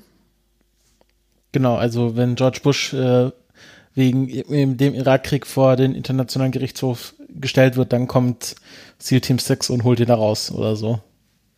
Nö, die sagen einfach bloß, ja, es ist ein Amerikaner, der kann nicht, fertig. Aber alle anderen. Wir sind nicht Teil davon, fertig. Macht, macht mal hier ein bisschen Weltregierung, wir sind unsere eigene Weltregierung. Genau. Mhm. Dann Release of Scientific Data ist so ein bisschen, finde ich, so ein bisschen äh, gefaked, weil die NASA ist ja verpflichtet, alle ihre wissenschaftlichen Daten zu veröffentlichen, weil sie eine öffentliche Einrichtung sind. Ähm, aber das zielt dann halt auf die anderen, die das bitte dann auch tun sollen. Ähm, Finde ich tatsächlich sinnvoll. Ja, Open Access, Public, Public Access to Publicly Funded Wissenschaft finde ich auch einen guten Standard. Dann, jetzt was sehr amerikanisches, äh, oder vor allem amerikanisches, Protecting Heritage. Ja, ähm, gut, die Amerikaner wollen nicht, dass Apollo 11 äh, Landing Site, verdammt nochmal, ähm, der Landeplatz von Apollo 11 ähm, ich wollte es komplett deutsch sagen, verdammt, äh, dass der Landeplatz von Apollo 11 irgendwie entweiht wird. Aber auf dem Foto Oder ist nicht Apollo 11 zu sehen. verdammt. Doch mindestens Apollo 15 mit dem Mars Rover, oder? Oder was? Wann das, war der erste Mars? Rover? äh, sein, ja. Äh, nicht Mars Rover, sondern Moon Rover. Wann war der erste? War das nicht Apollo 15? Ja, ja, das, das dürfte 15 sein. Auch, der, auch im Hintergrund die Berge erinnern sehr an 15. Mhm. Das dürfte es schon sein. Aber klar, die ähm, wollen da nicht, dass da irgendwelche Russen äh, Touri-Fotos machen. Ja, umgekehrt äh, werden die Russen auch ihrerseits die Lunochots und äh, Luna irgendwas äh, Sonden ähm, ähm, ähm, dann geschützt haben wollen. Mhm. So, der eigentliche Knackpunkt kommt jetzt. Okay, jetzt, jetzt wird's spannend. Space Resources. Ähm, ja, uh, the ability to extract and utilize resources on the moon, Mars, and asteroids will be critical asteroids. to support safe uh, asteroids, uh, asteroids, oh Gott. Keine Steroiden. Steroids, Steroids, definitiv. keine Asteroids, keine Steroide. Hm. Oh Gott. Um, asteroids uh, will be critical to support safe and sustainable space exploration and development. The Artemis Accord reinforced that space resource extraction and utilization can and will be conducted under the auspices of the Outer, Tra- Outer Space Treaty with specific emphasis on Articles 2, 4, äh, 2, 6 und 9, also Artikel 2, 6 und 9. Und äh, Artikel 2 ist halt, ähm, dass der Weltraum inklusive dem Mond und andere Himmelskörper ähm, nicht, äh, äh, nicht Teil der nationalen Beanspruchung sein kann von irgendeinem, von einer, irgendeiner Souveränität, also von irgendeinem Staat, äh, durch äh, Occupation, also durch, äh, durch Besetzung oder andere Mittel. Mhm. Ähm, was natürlich äh, der kommerziellen Nutzung, gerade wenn es so um Bergbau geht, irgendwie ähm, äh, entgegensteht, weil wenn du Bergbau betreiben willst, dann äh, ist so ungefähr das Erste, was du machst, zu sagen, okay, wir wollen hier in diesem Gebiet Bergbau betreiben, weil ansonsten kann hier jederzeit da jemand landen und irgendwas dir in den Weg stellen. Und äh, ja, was dann? Ne? Also da musst du dich ja schon irgendwie einigen. Und am Ende hast du dann auf die eine oder andere Art und Weise dir dieses Stück Ding angeeignet, sei es ein Asteroid, sei es ein Stück Mond äh, oder ein Stück Mars oder irgendwas. Also äh, die, die kommerzielle Nutzung ist, glaube ich, äh, damit unvereinbar. Mhm. Ja, das wird man, wird man so nicht hinkriegen können. Ja, ähm, Artikel 6 sagt, dass die Aktivitäten von äh, nicht, äh, Nichtregierungsorganisationen ähm, autorisiert werden müssen und äh, ständig überwacht werden müssen durch äh, den Staat, der, der Teil des, des Vertrags ist, in dem Fall vom Outer Space Treaty. Ja, ähm, Artikel 6 bezieht sich darauf, dass man, äh, dass man, wenn man etwas tut, die Autorisierung braucht. Und zwar von dem Staat, der Teil des Vertrages ist, der den Vertrag unter, unterzeichnet hat. Mhm. Ähm, und bei internationalen, wenn, wenn jetzt eine internationale Kooperation irgendwas macht, dann sind halt die beiden Staaten oder die drei Staaten oder die 25 Staaten, die das zusammen machen, dafür verantwortlich. Ähm, und müssen entsprechend autorisiert werden und äh, ständig überwacht werden. Ähm, steht jetzt direkt nichts drin, ähm, inwiefern da andere reinsprechen können.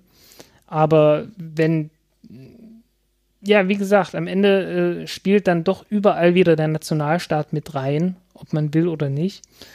Und ich glaube, am Ende läuft es immer darauf hinaus, dass ein Teil dieses, äh, dieses Himmelskörpers ähm, angeeignet wird auf die eine oder andere Art und Weise. Und wenn ich, im, auch wenn gesagt wird, ja, das sind einfach äh, legitimierte Aktivitäten oder was auch immer. Am Ende ist es halt dann alleine schon, wenn man sagt, okay, äh, das ist legitimiert, das darfst du.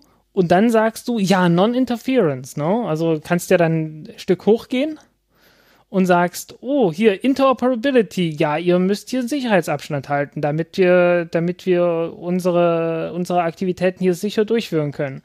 Und schon hast du dir tatsächlich doch wieder was angeeignet, weil du einfach sagst, ja, hier in, im Umkreis von 500, äh, was weiß ich, in, im Umkreis von 5 Kilometern darf hier niemand landen. Aus Sicherheitsgründen und Interoperabilität und äh, bitte folgende äh, äh, Frequenzen nicht benutzen oder irgend sowas. Also da kann man sich, also irgendwie so, so, da merkt man schon ein bisschen mit ohne viel Kreativität kann man sich da schon was ausdenken, wie man sich dann äh, etwas aneignen kann, ohne sich das anzueignen. mhm. no? Ja. Und äh, ja, dies, die das nächste, der nächste Punkt äh, bezieht sich genau darauf, die Confliction of Activities, ähm, wo dann halt, äh, ja, siehst du, da, da geht es dann schon um Safety Zones und äh, auf die Art und Weise, wie, wie dort gearbeitet wird. Also und, im Grunde. Ja, dann, dann, hat halt, dann hat halt jeder Staat dort seine Safety Zones auf dem Mond. Juhu. Und was sind nationale Grenzen nichts anderes als Safety Zones? Nun genau. Also und das ist dann auch so ein bisschen, okay, die NASA legt jetzt diese ganzen Regeln fest oder die USA und dann fliegen sie dorthin und stecken sich ihre Claims ab. Und wenn dann die Russen in fünf bis zehn Jahren kommen und die Chinesen in zehn bis fünf Jahren, ähm, äh, dann heißt es auf einmal, okay, und hier diese besonders erzhaltige Region, ja, das ist jetzt hier Safety Zone, Achtung, Achtung, hier sind die Amerikaner und hier sind schon die Amerikaner. Oder wissenschaftlich interessant einfach. Genau, genau. Dass du einfach sagst, ja, das, das ist wissenschaftlich interessant, ja, das ist jetzt USA. Ja, das ist jetzt hier Forschungsprojekt, keine Ahnung, äh, äh, der, der, was weiß ich, Universität, ähm, da dürft ihr jetzt nicht hingehen.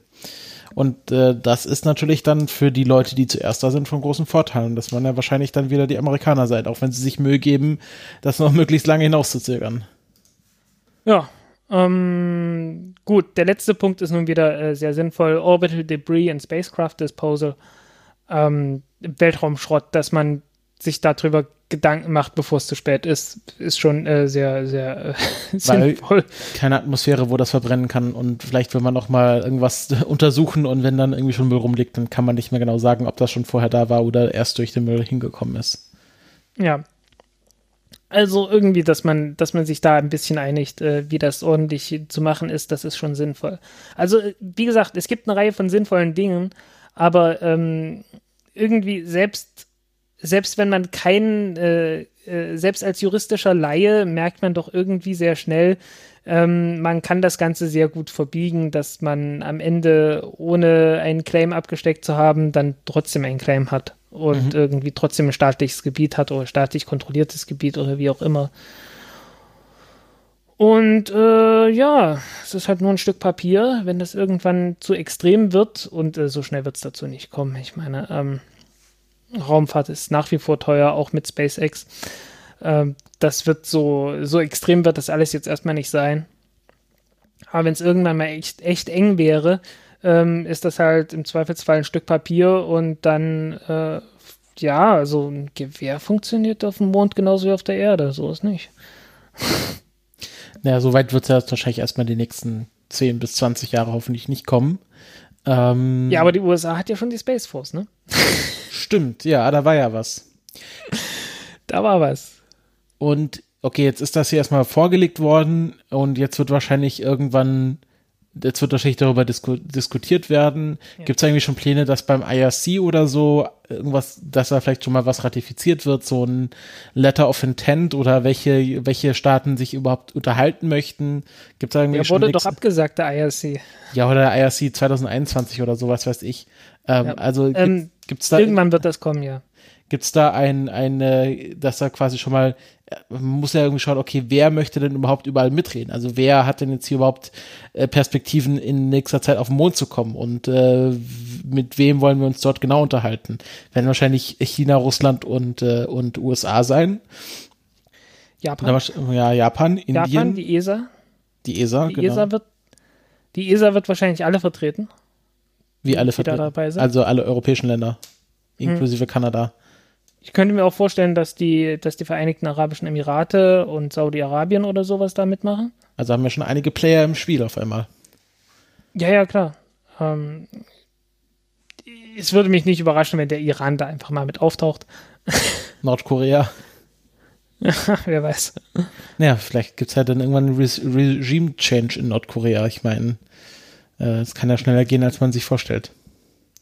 Hm. Ja, also ähm, wie gesagt, ich, ich sehe da, ich sehe da auf jeden Fall Potenzial für Probleme. Okay. Russen haben ja schon angemeldet, dass sie nicht so glücklich sind.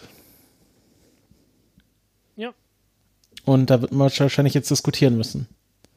Ja, äh, von der ESA kommen irgendwie sehr positive Töne, ähm, was aber so dem, dem allgemeinen oh, zur Schau gestellten Optimismus irgendwie geschuldet ist, glaube ich. Mhm, mh. Nun ja, ähm, im Weltall werden noch andere Dinge getan, glaube ich. Ja, genau. Und da kommen wir jetzt mal hin, äh, nämlich zum äh, einem Weltraumteleskop und zwar dem W First Teleskop, äh, das jetzt auch einen neuen Namen bekommen hat, nämlich das Nancy Grace Roman Space Telescope, das wahrscheinlich in der Abkürzung dann NG, NGRST heißen wird. Ähm, und äh, genau, das ja, äh, die spinnen die Römer. Genau. Das ist, ein, ist doch bestimmt ein, ein, ein altes Teleskop, das sie ausgegraben haben, das die Römer genau, gebaut the, the Roman Space Telescope. Hat schon Pilinus der Ältere mit die Sterne beobachtet. Ähm, nee, genau. genau. Es ist na, nämlich nach Nancy Grace Roman benannt, wer hätte das gedacht, das Nancy, Space, äh, Nancy Grace Roman Space Teleskop wurde nach Nancy Grace Roman benannt, der Mutter des Hubble-Teleskops und ähm, äh, im Grunde auch schon der Mutter der äh, weltraumbasierten Astronomie. Und äh, Frank hatte mich gebeten, eine kurze biografische Einführung zu geben. Ähm, wahrscheinlich werden viele Leute, die den Podcast hören, schon Nancy Grace Roman in der einen oder anderen Form kennen. Geboren am 16. Mai 1925 und gestorben am 25. Dezember 2018, also vor zwei Jahren. Ähm, war eine ähm, Astronomin, die ähm, im Grunde die einfach den ganzen Bereich der ähm, Space äh, Space äh, Astronomy, also der weltraumbasierten äh, Astronomie mitbegründet hat bei der NASA. Ähm, war ganz lustig, weil ähm, äh, das war, sie hatte irgendwie, ähm, sie war am, genau, sie war an der Herald, nee, warte, jetzt habe ich, hab ich Schwach, Schwachsinn erzählt. Ähm, äh, At a lecture by Harold Urey at NASA, Roman was approached by Jack Clark, ähm, wo, der sie gefragt hat, wüsste denn sie jemanden, der das äh, Space Astronomy Programm bei der NASA leiten könnte? Und sie hat das als Aufforderung verstanden, dass sie sich so, doch selbst bewerben sollte. Also nach dem Motto, hey Nancy, kennst du nicht jemanden zufällig, der sich super gut mit Astronomie auskennt und Lust hätte, mhm. da ein komplett neues Programm bei der NASA aufzuziehen? Und sie meinte, naja, eigentlich bin ich die Person, die ich kenne, die darauf Lust hätte und war dann auch tatsächlich die Bewerberin, die genommen wurde. Ähm, sie hat äh, da äh, im Grunde einen sehr großen Verlust hinnehmen müssen, weil ähm, dieses, dieses, diese Stelle erlaubte ihr zwar 20 Prozent ihrer Zeit auf aktuelle, also auf tatsächliche Forschung zu verwenden, aber das bedeutete für sie im Grunde einen Rückschritt von um 80 Prozent, weil sie davor halt 100 Prozent nur Forschung gemacht hat. Aber sie meinte, die, also quasi die Möglichkeit, da ein komplett neues Programm bei der NASA aufzuziehen, war für sie einfach ein eine Gelegenheit, ähm, äh, die, die sie halt auch nicht widerstehen konnten und gesagt haben, sie könnte jetzt hier die Astronomie der nächsten 50 Jahre maßgeblich beeinflussen und das wollte sie sich einfach nicht entgehen lassen und behielt Welches ja auch. Jahr ist das? 1900 ähm, steht hier gar nicht. Ich glaube 56 56, 59, 59, genau. Roman, Roman arrived at NASA in late February 1900, 1959, also 1959, als Chef der ähm, Observational Astronomy, also der beobachtenden Astronomie. Und ähm, eines ihrer ersten äh, Projekte war das Orbiting Solar Observatory. Und ähm, 1960 äh, bekam sie, äh, beka äh, wurde sie der uh, the first astronomer in the position of Chief of Astronomy in NASA of in, in in NASA's Office of Space Science, also der die erste Astronomin in dieser Position als äh, Chef Chefastronomin der NASA, was ist also die Position gab Wohlgemerkt im Alter von 35 Jahren. Genau, im Alter von 35 Jahren und ähm, genau war dann auch eine tatsächlich der ersten, die überhaupt auf die Idee kam, dass man mit Weltraumastronomie äh, Exoplaneten entdecken könnte. Ähm, und ähm, sie hat auch Was ein, ja damals rein, spek also rein ja, genau, Spekulation hochspekulativ war, war genau. Man, man genau. darf nicht vergessen, also die, die, die Exoplaneten wurden erst, also Anfang 1990 äh, hat man noch keine gekannt. Und so 94, 95 hat man so sehr exotische Dinger gesehen, so um Neutronensterne oder so. Und dann hat man erst die ersten gefunden und da war man sich auch nicht sicher, ob die echt sind. Und das hat alles noch eine Weile gebraucht, bis das so richtig durchkam. Und als ich studiert habe, so Anfang der 2000er Jahre, äh, wo ich auch viel Astronomie gemacht habe mit, also 2004, 2005, da tröpfelten dann immer mal so ein paar Dutzend rein. Ja. Wird ja auch geschrieben, ähm, genau, in 1959 Roman proposed perhaps for the first time um, that detecting planets around other stars might be possible using a space-based telescope and even suggested a technique employing a rotated chronographic mask. A similar approach was, was ultimately used with the Hubble Space Telescope und wird auch ähm, beim W-FIRST oder dem Nancy Grace Roman Space Telescope äh, benutzt, um Exoplaneten zu entdecken. Also das Nancy Space Roman Space Telescope heißt nicht nur nach ihr, sondern verwendet auch Technologie, die sie im Grunde erfunden hat oder vorgeschlagen hat. Ähm, Genau, ähm, genau. In den 19, 1980 hatte sie auch dann die Idee, dass man mit dem Hubble ähm, Jupiter große Exoplaneten ähm, durch Astrometrie erkennen könnte, was dann 2002 auch tatsächlich dann gemacht wurde. Äh, mit dem, ja. äh, da hat das man heißt, äh, ja. das heißt, dass man einfach die Positionen von Sternen vermisst. Und weil sich ja ein Stern und ein Planet immer um das, um das, den gemeinsamen Schwerpunkt drehen, ähm, wird der Jupiter-große Planet einfach den, den Stern in seiner Position auslenken. Und ähm, dann sieht man praktisch den Stern wobbeln, obwohl man den Planet selbst nicht mehr sieht, weil der zu leuchtschwach ist. Mhm. Ähm, sie arbeitete dann für zwei, äh, zwei, äh, 21 Jahre für die NASA ähm, und ging dann 1979 in Frührente, äh, weil sie sich um ihre eigene Mutter kümmern wollte, ähm, die wahrscheinlich dann gepflegt werden musste. Er lebte in einem Ort, den ich extrem lustig Name finde, nämlich der Ort heißt Chevy Chase, wie der Schauspieler.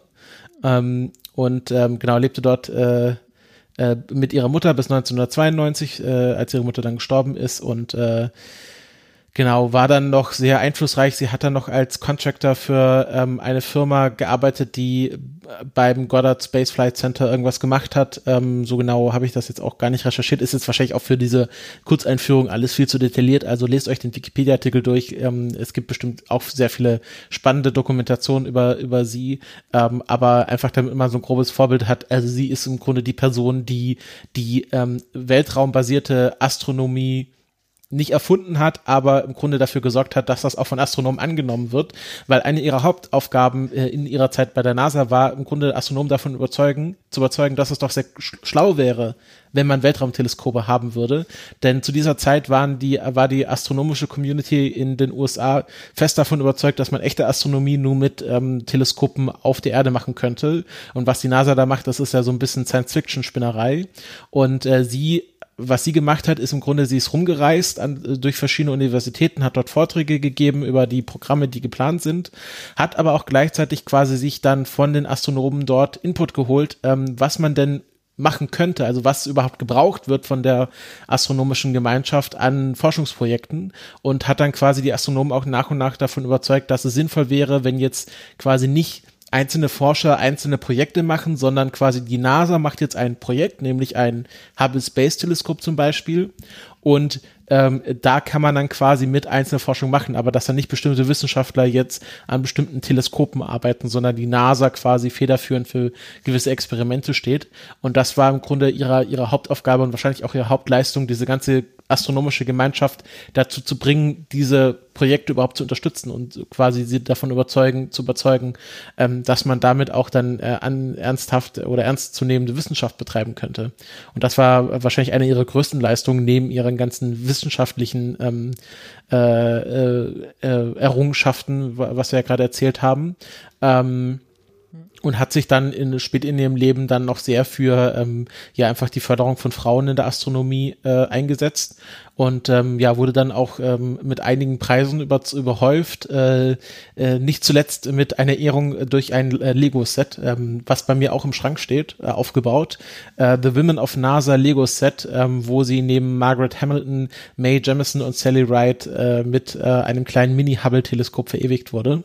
Ähm, ist ganz nett, vielleicht kriegt man das noch irgendwie zu kaufen, also ist ein sehr schönes Lego-Set und genau, im äh, 20. Mai 2020 wurde dann bekannt gegeben, dass äh, von Jim Bridenstine, dass das W First, also das White Field Infrared Survey Telescope, ähm, in das Nancy Grace Roman Space Telescope umbenannt wird. Und ähm, jetzt haben wir nur ein kleines Problem, es bekommt kein Geld. Ja, ist seit Jahren ist das äh, in, in dem Manifest von der NASA mit drin. Ja, wir bauen das, aber es hat noch nie Geld bekommen. Warum? Also äh, zuletzt hat es in den Appropriation dann im Budget einfach 0 Dollar bekommen was ein bisschen blöd ist, äh, weil es soll 4 Milliarden kosten. Das sollte ursprünglich auch mal billiger sein.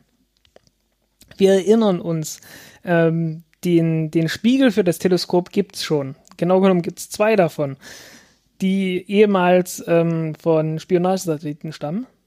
Mhm. Und dann hieß es, äh, ja, wir, wir, haben hier, wir haben hier Spionagesatelliten übrig, die wir nicht mehr brauchen, oder zumindest die, die Spiegel davon. Ähm, könnt ihr damit nicht was anfangen? Und naja, ähm, wie das halt so läuft, äh, hieß es erst, ja, das können wir ganz billig machen. Und dann wurde das Projekt immer größer und immer größer und immer größer. Und jetzt sind die bei unglaublichen Beträgen von 4 Milliarden US-Dollar. Also es nimmt echt schon wieder James Webb KFke äh, Größenordnungen an und äh, wollen damit jetzt halt ein Infrarotteleskop bauen in der Größe von Hubble. Was, äh, wenn ich mir das Budget angucke, also ist einfach, ist einfach schon wieder mal weit jenseits von Gut und Böse. Mhm. Also man, man sollte doch jetzt endlich mal anfangen und äh, man kurz zurück. Ähm, die ESA will auch sowas machen. Äh, Budget habe ich dafür nicht gefunden. Ähm, ach, wie hieß es gleich? Das hatte einen schön sprechenden Namen, Speaker. Ähm, auch ein Infrarotteleskop, allerdings ein tiefgekühltes Infrarotteleskop, das äh, komplett tiefgekühlt sein soll, wo nicht nur der Detektor tiefgekühlt ist, sondern auch der Spiegel tiefgekühlt ist, ähm, so dass man, so dass man besser im, im tiefen infraroten Bereich dann beobachten kann. Ähm, wie teuer das Ganze sein soll, weiß ich nicht. Ähm, ich habe nur gesehen, dass es ähm, erheblich kleiner geworden ist und weniger anspruchsvoll geworden ist ähm, als bei früheren Vorschlägen von 2007. Also da waren es noch dreieinhalb Meter und es sollte auch noch mehr Spektrum beobachtet werden. Jetzt sind es nur noch 2,7 Meter und es wird etwas weniger. Ähm, aber wie viel das kosten soll, weiß ich auch nicht. Aber ich vermute schon wieder was im, im Milliardenbereich.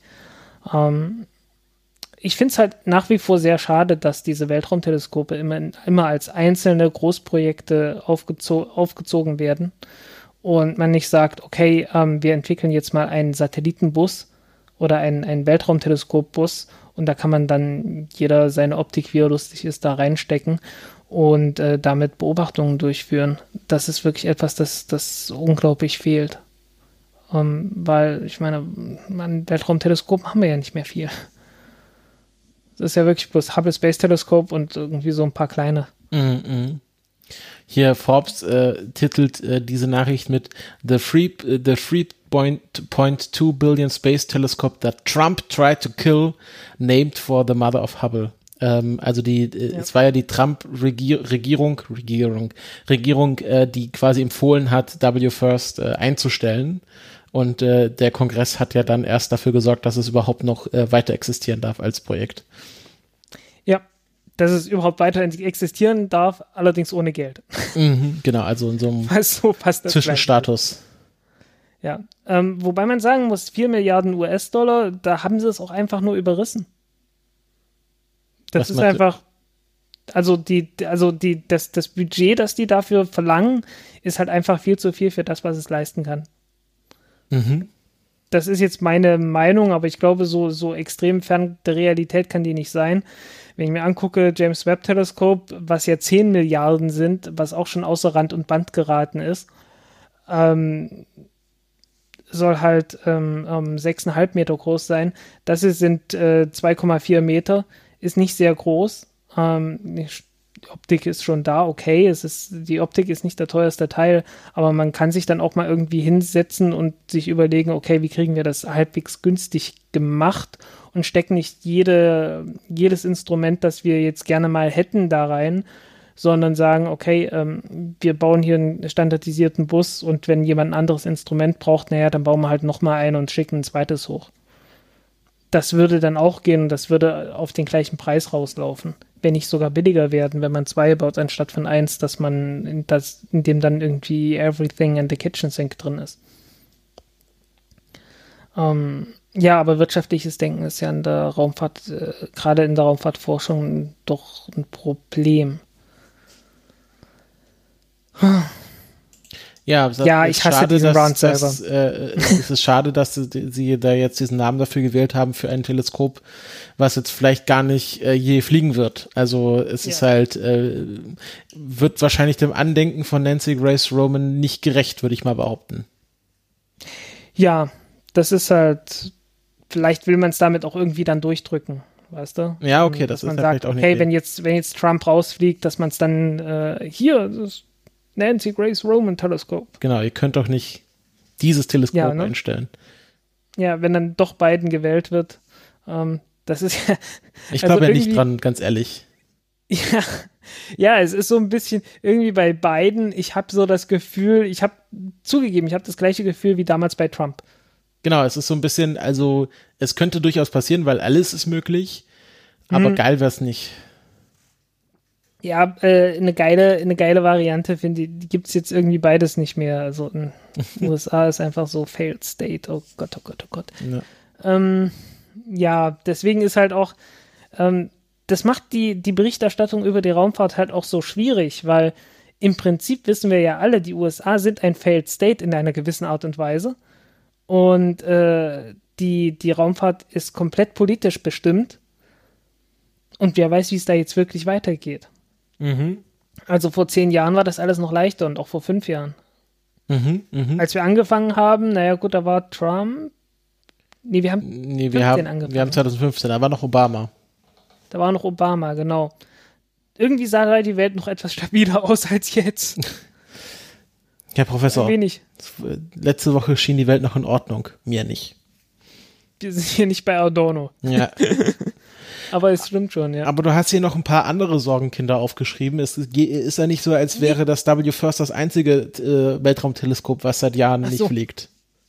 Ja, ja, James Webb Teleskop haben wir ja schon ähm, drüber gesprochen. Aber ähm, James Webb Teleskop kommt langsam voran. Äh, den Spiegeltest hat es überstanden. Im April habe ich jetzt erst so richtig mitbekommen oder ich habe jetzt einen Artikel da, darüber gesehen. Ich hatte gedacht, der Was ist denn der Spiegeltest?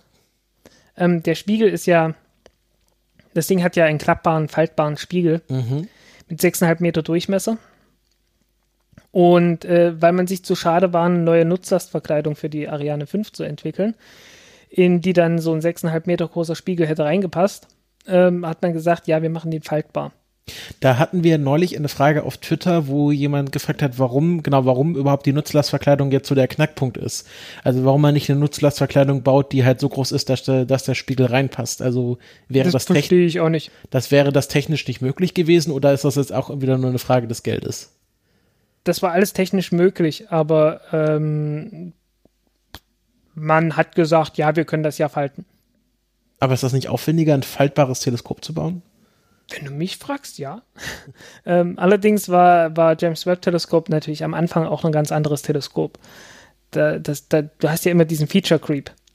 Und ähm, am Anfang äh, wollten die ja das Teleskop äh, nicht ganz so genau bauen. Die wollten auch nicht in ganz so kurze Wellenlängen rein äh, beobachten, beziehungsweise die haben halt gesagt, naja gut, okay, wir, äh, wir packen schon ein paar Detektoren rein, damit das auch in, in so im roten Bereich und im nahen Infrarotbereich beobachten kann. Aber wir bauen den Spiegel jetzt nicht so, dass der dann beugungsbegrenzt und tolle Optik hat in diesem Bereich. Ähm, und das hat sich dann geändert. Dann hat man gesagt, nee, äh, das, das muss schon ordentlich sein. Und dann wurde es langsam immer teurer und immer genauer muss es sein. Und naja. Ähm, irgendwann war man dann halt bei, bei 4 Milliarden angekommen und äh, hat gesagt, ja, das geht schon noch. Und das war 2000, oh, da war, glaube ich, der Start noch 2014 angemeldet, angedacht. Ich glaube, so 2007 rum hat man, glaube ich, so viereinhalb Milliarden als Budget angesetzt. Und das ist ja dann immer weiter eskaliert. Mhm, mhm. Und bei wie Und- viel sind wir jetzt? Zehn? Also, also bei W First sind wir jetzt bei 4 Milliarden angekommen. Äh, Ja. James Webb hat bei 4 Milliarden angefangen und ist jetzt auf 10 hoch. Ja. Spannend. Ja, ja. Äh, also Raumforschung, man kann es nicht mehr verteidigen. Also ich kann die Budgets nicht mehr verteidigen, das geht nicht mehr. Also ich kann die, ich kann die Forschung verteidigen, ähm, die ist total wichtig. Äh, Weltraumteleskope finde ich absolut wichtig. Brauchen wir viel mehr, als wir haben. Ähm, aber die, die Preise, die, die Kosten, die dabei entstehen, was keinen, wo ich, wo ich jetzt nicht mehr die Gegenleistung sehe dazu, äh, die kann ich nicht mehr verteidigen. Das geht einfach nicht mehr. ich meine, Herrsche, was ein dreieinhalb Meter Teleskop war, hat damals 1,1 Milliarden gekostet. Gut, das war Infrarot, äh, tiefes Infrarot, aber halt auch tiefgekühlt mit flüssigem Helium und allem drum und dran. Ähm, und äh, auf der Basis hätte man durchaus auch andere Teleskope bauen können, hat man aber nicht gemacht. Was halt immer etwas schade ist. Ähm, wir werden auf sowas ähnliches sowieso noch im, im nächsten Special zurückkommen, wenn es dann um den Mars geht. Genau, das können wir vielleicht schon mal ankündigen. Äh, wir planen eine Sonderfolge, ähm, die das Space Shuttle äh, Countdown History Dreiteiler ist jetzt abgeschlossen. Da wird es auf irgendeine oder andere Weise wahrscheinlich weitergeben, äh, weitergehen mit Lutz oder Frank. Ja, definitiv. Aber jetzt erstmal in der nächsten Woche ähm, werden wir hier zu dritt zu hören sein mit dem lieben Karl Urban, den man vielleicht auch sehr frühen Countdown-Sonderfolgen zum Thema Mars kennt und äh, der sich jetzt angeboten hat, dass wir doch mal wieder eine Folge über den Mars und den Hype um das Methan machen können und ob es jetzt Methan auf dem Mars gibt oder nicht und warum das überhaupt so wichtig ist. Und äh, genau, die Folge nehmen wir morgen auf und wird dann nächste Woche quasi im, äh, im nächstwochigen Slot versendet. Ja, es geht um Astronautennahrung im nächsten Thema, beziehungsweise darüber, wie die Astronautennahrung von der Erde in die, in die Raumstation bekommt. So, so, das klingt ja sehr spannend. Und wie kommt sie denn in die Raumstation? Mit Frachtern. Und äh, die Japaner haben da einen Storch dafür. Konotori nennen sie ihn. Wie? Ähm, wir kennen Konotori. ihn als HTV. Ja, Konotori. Und äh, wir kennen den als HTV, äh, als H2 Transfer Vehicle oder irgend sowas. Mhm. Ähm, mit anderen Worten, der, der Raumfrachter von den Japanern. Punkt. Ähm, und der ist zum letzten Mal geflogen. Zusammen mit der Rakete, die ihn startet. Äh, nicht die H2 allgemein, aber mit der Variante H2B. Die H2B wurde letzten Endes wirklich nur für diesen Frachter gebaut. Mhm. Ähm, ist ein Stück größer als die H2A Und, und und, fliegt damit jetzt auch zum letzten Mal. warum äh, fliegt die jetzt zum letzten Mal? Also warum hat man das Programm überhaupt eingestellt? Ähm, es gibt einen neueren. Es wird demnächst einen größeren Frachter geben und es wird auch eine größere und modernere Rakete geben, nämlich die H3. Mhm. Und die H3 ist dann auch nicht mehr römisch 3, sondern äh, arabisch 3. Mhm. Man sieht schon, man, man hat sich da echt ins Zeug gelegt. Und äh, das hat einen Grund. Ich glaube, die H1 war übrigens ein Nachbau von der Delta-Rakete. Ähm, von so Delta, Delta 2 und so. Ähm, die war jetzt wirklich authentisch japanisch sozusagen. Ähm, die H3 wird nochmal eine ganz andere Rakete sein. Ähm, sieht man jetzt erstmal nicht direkt, ähm, wenn man es so von außen anschaut, aber äh, die Technik ist nochmal deutlich anders. Mhm. Ähm, die H2-Rakete besteht äh, ja aus einem, aus einem, hat eine also hat ja, ist eine Wasserstoffrakete. Erste Stufe, Oberstufe, Feststoffbooster, wie man das so kennt. Ähm, und im Prinzip ist die H3 genau das gleiche. Aber ähm, das Haupttriebwerk der ersten Stufe ist bei der H2-Rakete ähm, jetzt nicht unbedingt ein Nachbau von der von Space Shuttle Main Engine, aber basiert praktisch auf dem gleichen Prinzip. Und äh, genauso wie die Amerikaner hatten die Japaner von Anfang an das Problem, dass das Ding verdammt teuer herzustellen ist. Die haben das vereinfacht mit der Zeit. Äh, es gab dann eine, äh, deswegen gibt es eine H2-Rakete und dann H2A und H2B. Ähm, da gibt es dann entsprechend auch eine, ähm, eine Variante von dem LE7-Triebwerk, so heißt das, und dann ein LE7 Oh, A oder B? Ich weiß gar nicht. Haben die mit A weitergemacht oder mit B? Eins von beiden. ähm, jedenfalls eine etwas vereinfachte Variante, die ein bisschen weniger Leistung hat, aber dafür billiger herzustellen ist und äh, ver deutlich vereinfachte Teile einfach benutzt. Mhm. Weil man auch festgestellt hat, dass die, äh, dass einige Teile davon äh, einfach unzuverlässig waren von dem, von der ursprünglichen Bauvariante. Die H3-Variante, äh, die H3-Rakete wird dieses Triebwerk abschaffen und äh, durch eine radikal einfachere Konstruktion ähm, ersetzen. Ähm, wir erinnern uns, Space Shuttle Triebwerk äh, besteht aus vier Treibstoffpumpen letzten Endes. Ähm, man hat erstmal, äh, man kriegt ein bisschen Treibstoff aus dem Tank, im Tank ist ein bisschen Druck drin und das kommt dann in eine, in eine, also beim Space Shuttle ist es die Booster Pump, ähm, beim LE7-Triebwerk nennt sich das Ganze Inducer, glaube ich. Und man pumpt damit schon mal den, den Treibstoff ein bisschen, damit der ein bisschen mehr Druck hat. Weil wenn man äh, Treibstoff ohne Druck zu schnell versucht, auf hohen Druck zu bringen, dann äh, man macht das ja mit einer Pumpe, mit so, so mit Turbinenrädern, die sich dann drehen, ähm, kann es sehr leicht passieren, dass man ähm, den Druck so stark senkt, dass ganz plötzlich dieser Treibstoff äh, anfangen kann zu, äh, ja, dass der nicht mehr zusammenhält und plötzlich eine Blase entsteht, die Vakuum ist letzten Endes. Mhm. Und äh, das Problem an diesen Blasen ist, erstens, äh, die sind leer, so heißen da transportiert man da nichts. Und zweitens, was viel schlimmer ist, äh, die können auch wieder kollabieren. Und wenn die kollabieren, dann gibt es eine Schockwelle. Und diese Schockwellen, die sind wirklich wie Hammerschläge. Mhm. Und das will man nicht. Ähm, deswegen braucht man zwei Pumpen, soll heißen erstmal eine Pumpe, die so ein bisschen unter Druck stellt, um die Kavitation dann bei der zweiten Pumpe zu verhindern. Deswegen braucht man halt letztendlich vier Pumpen. Man braucht zwei Pumpen für den Wasserstoff und zwei Pumpen für den Sauerstoff. Und das ganze Ding ist insgesamt ziemlich aufwendig. Mhm, mhm. Weil du brauchst natürlich auch noch den Vorverbrenner, ähm, Gasgenerator, um, um äh, erstmal überhaupt so einen Dampf zum Betrieb der, der Turbinen äh, zu haben, die dann die Pumpen antreiben. Und dann musste das Abgas von diesen, äh, von diesen Turbinen, äh, deswegen betreibst du den ganzen Aufwand, dann wirst du den ganzen, den Abgas von den Turbinen äh, auch noch mit in die Brennkammer mit, rein, mit reinpumpen. Und äh, das ist halt die, das große Problem, dass man einen derart großen technischen Aufwand betreiben muss und das ganze Triebwerk halt sehr, sehr teuer wird. Deswegen will man das jetzt ersetzen durch das LE9-Triebwerk.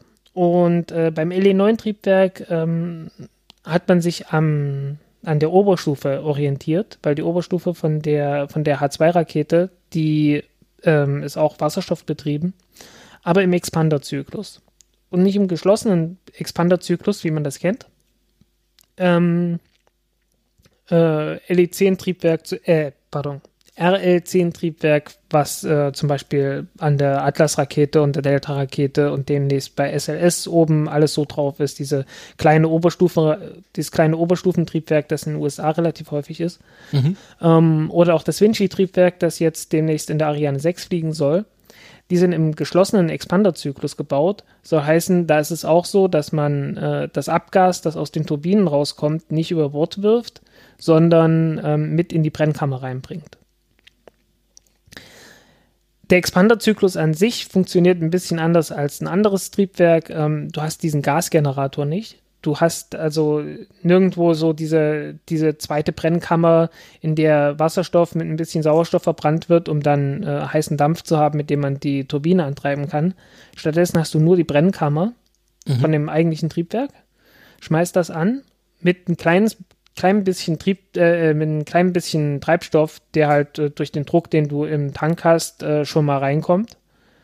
Und dann zündest du das, Brennkammer wird heiß und in der heißen Brennkammer äh, hast du ja ringsrum diese ganzen Kühlkanäle, um zu verhindern, dass die Brennkammer einfach wegschmilzt. Ne? Mhm. Ähm, und äh, mit dieser Hitze heizt du dann einfach Wasserstoff auf so dass der Wasserstoff zu Gas wird und mit diesem Wasserstoffgas, das dann gar nicht mehr so furchtbar heiß sein muss, ähm, ja, betreibst du dann halt deine Turbine und die Turbine betreibt die Pumpe und die Pumpe pumpt den Treibstoff in die Brennkammer rein, dann hat die Brennkammer wieder mehr Treibstoff, dann kann in der Brennkammer noch mehr Treibstoff verbrennen, dann wird die noch heißer, dann kannst du noch mehr äh, Wasserstoff zu Gas machen und äh, kannst die Turbine noch ein bisschen mehr antreiben und so weiter, bis das Ganze ordentlich läuft. Mhm. Und äh, dieses Prinzip ähm, ist sehr begrenzt, wenn du unbedingt das Abgas von dieser Turbine ähm, auch noch mit in die Brennkammer reinbringen willst. Weil dann brauchst du bei dem Abgas einen sehr hohen Druck noch. Und die Turbine wäre viel effizienter, wenn du am Ende nicht einen hohen Gegendruck noch hättest, sondern einfach bloß ein Auspuff ins Weltall raus. Ähm, das ist bei jeder, bei jedem Verbrennungsmotor wäre das das Gleiche. Also ähm, so ähnlich funktioniert ja auch jeder, jeder Turbomotor, den du hast. Also jeder normale Motor im Auto, äh, wo ein Turbo dahinter ist, äh, funktioniert so, dass du halt deinen dein Zylinder hast und so weiter. Und hinten kommt dann halt Abgas raus und das Abgas geht dann nochmal durch eine Turbine durch und die Turbine ähm, wird dann angetrieben und dann kannst du damit noch einen Kompressor antreiben, mit dem du die Ladeluft von deinem Motor äh, unter hohen Druck setzt, was den ganzen Motor wieder effizienter macht. Ähm, also sowas und ähnliches gibt es halt auch. Ähm, du darfst das, du kannst halt bloß nicht irgendwie übertreiben, weil wenn du zu viel Druck dem Motor entgegensetzt, dann kann in dem Motor wieder die Verbrennung nicht ordentlich laufen, jala jala. Ähm, das ist bei, bei Automotoren genauso wie halt bei Raketenmotoren. Und äh, ein Raketenmotor äh, kann halt viel effizienter laufen, also diese Treibstoffpumpe kann viel effizienter sein, wenn du, ähm, wenn du einfach einen Auspuff hast, so dass hinter der Turbine, die die Pumpen antreibt, einfach Vakuum ist. Weil im geschlossenen Expanderzyklus, wie halt Vinci-Triebwerk oder RL10, bist du halt echt begrenzt. Also ähm, äh, Vinci-Triebwerk hat äh, 18, 180 Kilonewton Schub, also 18 Tonnen ungefähr. Und das ist 80 Prozent von dem, was physikalisch machbar ist. Also mhm. du bist wirklich so, so physikalisch, bist du da echt an der Obergrenze. Und du musst dann wirklich äh, auch Materialien haben, die sehr hohe Drücke aushalten können, weil du brauchst dann halt schon hinter der Turbine brauchst du dann noch genug Druck, um, ähm, den, um den Wasserstoff in, der, in die Brennkammer, wo eh schon hoher Druck ist, ähm, reinzubringen. Und das heißt, dass du vor dieser Turbine noch einen viel höheren Druck haben musst. Und äh, brauchst gleichzeitig noch eine viel höhere Leistung und hast eine weniger effiziente Turbine und so weiter und so weiter. Mhm. Und das frisst halt wirklich dein ganzes Budget, äh, das du physikalisch hast, um dein, dein Triebwerk anzu, äh, anzutreiben. Weil die Wärmemenge, die du zur Verfügung hast, die ist auch begrenzt. Einfach weil deine Brennkammer eine bestimmte Größe hast, hat und wenn du jetzt eine größere, ein größeres Triebwerk haben willst mit mehr Schub, wo du mehr Treibstoff drin verbrennen kannst, dann musst du die, die Brennkammer größer machen. Aber wenn du die größer machst, wächst das Volumen viel schneller als die Oberfläche. Und die Oberfläche ist praktisch das, wo du deine Wärme abgreif abgreifst, mit der du deine Pumpe betreiben willst. Und wenn jetzt das Volumen viel schneller wächst als die, als die Oberfläche und die Wärme, mit der du deine Pumpe betreiben kannst, dann geht deiner Pumpe irgendwann der Saft aus. Ja. No?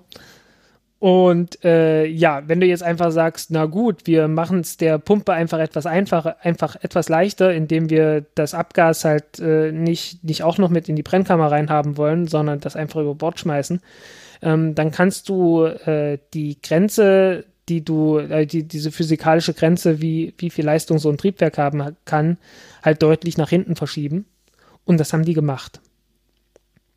Das macht es erstmal von der Konstruktion, wenn du ein kleines Triebwerk hast, kannst du auf die Art und Weise mit so einem einfachen Auspuff einfach die, die Materialeigenschaften viel, äh, hast viel mehr Toleranz, was Materialeigenschaften angeht, also kannst dadurch einfach billiger herstellen und verlierst halt 5% Effizient, Effizienz oder sowas. Also 20 Sekunden äh, spezifischer Impuls oder äh, 200 Meter pro Sekunde an Ausströmgeschwindigkeit. Aber ähm, dafür hast du es halt viel, viel einfacher, das Ding herzustellen. Mhm. Oder umgekehrt kannst du auch so ausnutzen, dass du einfach das Ding richtig groß baust. Und das haben die gemacht. Und das richtig große ist dann das LE9-Triebwerk, das sie jetzt entwickelt haben.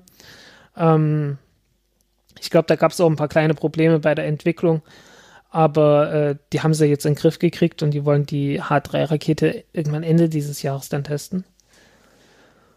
Und ähm, halt mit diesem Triebwerk, das äh, Expanderzyklus hat, schön mit Auspuff und ähm, 200 Tonnen Schub, also, oder, nee, nicht 200, äh, ich glaube 150 Tonnen Schub, also ungefähr vergleichbar mit einem Vulkan 2 Triebwerk. Plus eben viel einfacher aufgebaut. Ähm, was äh, durchaus eine Leistung ist. Das Ganze kommt vom, von Mitsubishi, und zwar alles.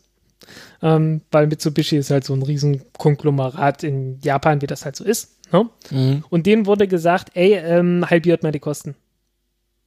Und zwar durch die Bank. Alles, alles halbieren. Einfach überall die Hälfte. Ja, genau. Ähm, äh, es soll auch ein, ein neues, äh, neuen Frachter geben. Ähm, äh, auch von Mitsu, Mitsubishi? Ja, wird auch von Mitsubishi gebaut. Ähm, der dann halt auch so halb so viel kosten soll. Ähm, und die H3-Rakete soll dem Vernehmen nach, wenn das jetzt wirklich so eingehalten wird, ähm, ungefähr auf dem Niveau der, der Falcon 9 Rakete sein. Hm, das habe ich, das habe ich im Wikipedia-Artikel gerade auch gesehen. Das fand ich, äh, finde ich eine spannende Aussage, weil das ist ja schon eine Kampfansage sozusagen, was den Preis angeht und die Wirtschaftlichkeit von so Raketen. Ja, so auf 65 Millionen. Ähm, und das Haupttriebwerk ist ja nur ein Teil von, dem, von den Einsparmaßnahmen, die die dort gemacht haben. Ähm, die sagen auch, dass sie das, Ober, äh, das Oberstufentriebwerk, das ist die dritte Variante davon, das wollen sie auch nochmal irgendwie ein bisschen vereinfacht haben. Ähm, aber die Feststoffbooster, die haben sie sehr stark vereinfacht. Also das sind jetzt wirklich so langsam, das geht wirklich langsam in Richtung Silvesterrakete. Ähm, die haben keine steuerbare Düse mehr dran Seile werden wirklich bloß noch dran geflanscht und angezündet. Und äh, die, die Steuerung, den Ausgleich von irgendwelchen Fehlern, die da notwendigerweise auftreten, ähm, weil Feststoffbooster sind halt so ein bisschen, ähm, die übernehmen halt, halt die Haupttriebwerke, weil die haben jede Menge Schub und du hast zwei davon. Also man macht wieder so anderthalb Stufen, äh, also man zündet quasi die Haupttriebwerke gleichzeitig mit den Feststoffboostern und korrigiert dann nur mit den Haupttriebwerken nach. Genau. Das äh, läuft genauso wie in der Atlas 5 Rakete. Atlas 5 Rakete kennen wir ja, da kann man auch mal an einer Seite einen Feststoffbooster dranhängen und dann wird halt gegengehalten. Ist das, wie ist das bei der Ariane Rakete? Können da die Feststoffbooster äh, äh, korrigieren selbst oder wie ist das dort? Ja, Okay. Ja, ähm, das Vulkantriebwerk ist, du hast nur ein Vulkantriebwerk, mhm. so heißt, du kannst schon mal die Rollkontrolle nicht machen. Mhm. Ähm, das ist das größte Problem dabei wahrscheinlich. Ja, das zweite Problem ist, äh, dieser P120 Booster, den man eigentlich P144 nennen sollte, aber was soll's. ähm, das ist auch die erste Stufe von der Vega-Rakete. Ah, ja, stimmt. Und da muss er wahrscheinlich ein bisschen mehr können als einfach nur Silvester-Rakete sein. Genau. Ja, auf jeden Fall äh, ist da dadurch, dass Mitsubishi halt dann irgendwie das auch alles in einer Hand hat, so ähnlich wie halt SpaceX. Aha. Wer hätte es gedacht, irgendwie? Wer dass, hätte das gedacht, wenn man alles in, in einer Firma lässt, dass es alles ein bisschen ja, effizienter ne? wird? Ja, so ein bisschen. Also es, äh, da gibt es durchaus Potenzial. Und äh, es gibt dann noch mehr Varianten von der Rakete. Also die erste Rakete, die starten soll, äh, hat zwei Feststoffbooster ein rechts, ein links, logischerweise. Äh, unten zwei Triebwerke, zwei Haupttriebwerke, oben ähm, ein Oberstufentriebwerk, wenn ich mich nicht irre. Wenn es doch zwei sein sollten, bitte nicht schlagen, ich bin mir gerade nicht sicher. Die anderen Varianten sind noch eine Schwerlastvariante mit vier Triebwerken, mhm. äh, mit vier Feststoffboostern und eine leichte Variante mit drei Haupttriebwerken unten drin. Ähm, ursprünglich war auch die mittlere Variante dafür gedacht, dass man dort drei Haupttriebwerke unten reinmacht. Aber man hat festgestellt, äh, dass man das nicht unbedingt braucht. Ähm, dass die Leistung im Prinzip ausreicht. Ähm, gerade wenn die, weil die Satellitenhersteller sich bei SpaceX darauf eingestellt haben, zu sagen, naja gut, ähm, die Rakete bringt nicht ganz die Leistung, aber wenn wir unseren, unseren Satelliten ein Stück größer bauen, ein bisschen mehr Treibstoff reinbringen, dann äh, reicht es uns aus, wenn wir in etwas niedrigeren Orbit ausgesetzt werden und den Rest dann selbst machen. Also die haben dann einfach gesagt, ja, okay, wenn die das mit SpaceX machen, dann werden die das mit uns auch machen. Und äh, haben dann gesagt, na gut, dann lassen wir halt das, ein, das dritte Haupttriebwerk einfach weg. Ähm, die kleine Variante, die, glaube ich, für 40 Millionen Dollar starten soll, ähm, die hat dann drei Haupttriebwerke unten drin, einfach damit sie abheben kann. Und der erste Start ist jetzt schon für dieses Jahr geplant, habe ich gesehen. Der erste Start ist für dieses Jahr geplant, ja. Also die ist jetzt das schon im Grunde fertig. Also die muss ja irgendwo schon rumstehen, wenn die jetzt dieses Jahr fliegen soll. Mhm. Und, die, und die, diese Halbierung der Preise, das ist, kann man jetzt auch schon nachvollziehen, dass das geklappt hat. Also da wird man wahrscheinlich. Ähm, ich habe noch nichts sehr Konkretes dazu gelesen. Das ist so ein bisschen der Knackpunkt. Ähm, ich weiß es nicht, wie, inwieweit sich das geändert hat. Ich habe noch nichts Gegenteiliges gelesen, aber es ist halt Japan. Und ich kann kein Japanisch. Das ist, äh, ja, das ist stimmt. Das ist von Nachteil, wenn man Japanisch lesen will. Ähm, aber da gibt es auch keine Berichte irgendwie so, dass es dann doch teurer geworden ist oder dass man die 50% Einsparung nicht ganz gerissen hat. Also ich kann mir durchaus vorstellen, dass man halt auf 50% zielt und dann hofft, dass man mindestens unter 75% kommt. Ja, ich habe halt noch nichts, äh, ich habe noch nichts Konkretes gehört, aber ich habe auch noch nichts Gegenteiliges gehört und ähm, ich äh, ähm, das Konzept ist jetzt so, dass es nicht ganz verkehrt ist. Okay, also es kriegt ein äh, Seal of Approval. Es ist jedenfalls näher dran als das, was zum Beispiel bei der, äh, bei der Ariane gemacht wurde. Mhm, mh. ähm, Ob es dann wirklich so ist, äh, naja. Ich meine, billiger geworden ist die Ariane 6 auch. Ähm, insofern, und ich glaube, die haben deutlich mehr Arbeit da reingesteckt, das billiger zu machen, als das bei der Ariane gemacht wurde von daher irgendwo, irgendwo dazwischen wird es wohl sein. Alles klar. Ähm, es gibt auch noch Pläne, dass man äh, da eine Heavy-Variante draus macht, dass man praktisch drei solche Erststufen nebeneinander baut. Ähm, also, aber das ist so aktuelles Zeugs und das ist noch nicht, das ist noch nicht spruchreif. Also im Grunde wie bei der Falcon Heavy dann. Äh, wie bei der Falcon Heavy oder bei der Delta 4 Heavy. Irgend sowas. Ähm, ich finde es jedenfalls erstaunlich, dass man Wasserstoffraketen dann doch irgendwann halbwegs billig herstellen kann. Ähm, ich hatte immer gedacht, dass der Wasserstoff an sich einfach die Technik, die man dafür braucht, äh, dass das das Problem ist. Aber äh, scheint wohl, ist natürlich jetzt abhängig von dem, wie viel es dann wirklich kostet. es scheint wohl doch äh, äh, etwas, ähm, etwas kostengünstiger möglich zu sein. Da scheint die Grenzen wohl woanders zu sein. Kann sein, dass man da immer zu viel, zu viel haben wollte einfach. Mhm, Aber mhm. ich kann es ich kann's von, von außen sehr schwer beurteilen. Gut, aber ich denke, dann haben wir das Thema auch ausführlich besprochen. Ich glaube, der Main Takeaway ist, äh, äh, Japan baut seine eigene Falcon 9. Stopp. Ja, ist halt nicht, ist halt nicht wiederverwendbar. Ist halt, äh, also ja, von daher ist es dann tatsächlich auch nicht billiger, weil die wiederverwendbare Falcon 9 wird halt für 50 Millionen ange angeboten und die hier für 65 Millionen, so viel wie. Aber sie, halt so sie sind 60. von 65 von irgendwie dann das Doppelte sind ja dann. Von 130 Millionen auf 65 Millionen ist eine Ansage. Ja, das ist also, äh, sagen wir schon, äh, ein Schritt in die richtige Richtung und wir schauen, wie es dann mit der japanischen Raumfahrt weitergeht. Äh, ja. Es war jetzt ähm, ein bisschen ruhig um die japanische Raumfahrt, so mit Hayabusa gerade im Rückflug und so. Was machen, hast du irgendwie einen Blick, was sie sonst noch am Laufen haben? Ähm, japanische Mars-Sonden. Moment, äh, es sind jetzt, es werden gerade so viele Mars-Sonden gebaut, ich weiß gar nicht, ob die japanische dabei ist. ja, das können ähm, wir ja ähm, dann vielleicht in der nächsten Folge, wo wir eh über den Mars reden, nochmal kurz anreißen. Genau. Ähm, was ich noch kurz sagen wollte, ähm, HTV ähm, wird auch etwas größer, soll dann anstatt äh, netto 4 Tonnen Fracht ungefähr 6 Tonnen Fracht haben, soll auch billiger werden. Ähm, dadurch, dass die H3-Rakete ein kleines bisschen mehr Nutzlast hat, äh, kann es auch insgesamt etwas schwerer werden. Ähm, ja, also und soll halt irgendwann zum Mond fliegen. Wahrscheinlich dann mit der großen Variante. Gut, und damit beenden wir dieses Thema an dieser Stelle und auch die aktuelle Folge. Ähm, wir hoffen, es hat euch gefallen.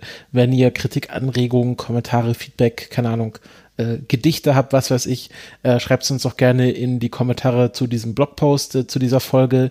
Die entsprechenden Links findet ihr in den Shownotes oder unter, glaub, countdown.podigy.io oder so ist, glaube ich, die aktuelle URL.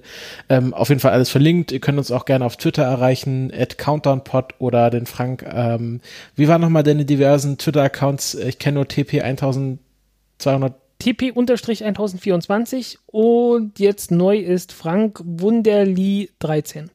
Frank Wunderli 13 und mich äh, Ed Vanilla Chief. Und ähm, genau, wir hören uns in einer Woche wieder, dann mit Karl Urban zum großen Mars-Rundumschlag äh, und äh, dann in zwei Wochen wieder mit einer regulären Folge. Bis dahin, ähm, ja, habt noch viel Spaß, äh, geht ein bisschen an die frische Luft, haltet aber den entsprechenden Abstand und äh, ja, dann vielen Dank fürs Zuhören und bis zum nächsten Mal. Tschüss. Tschüss.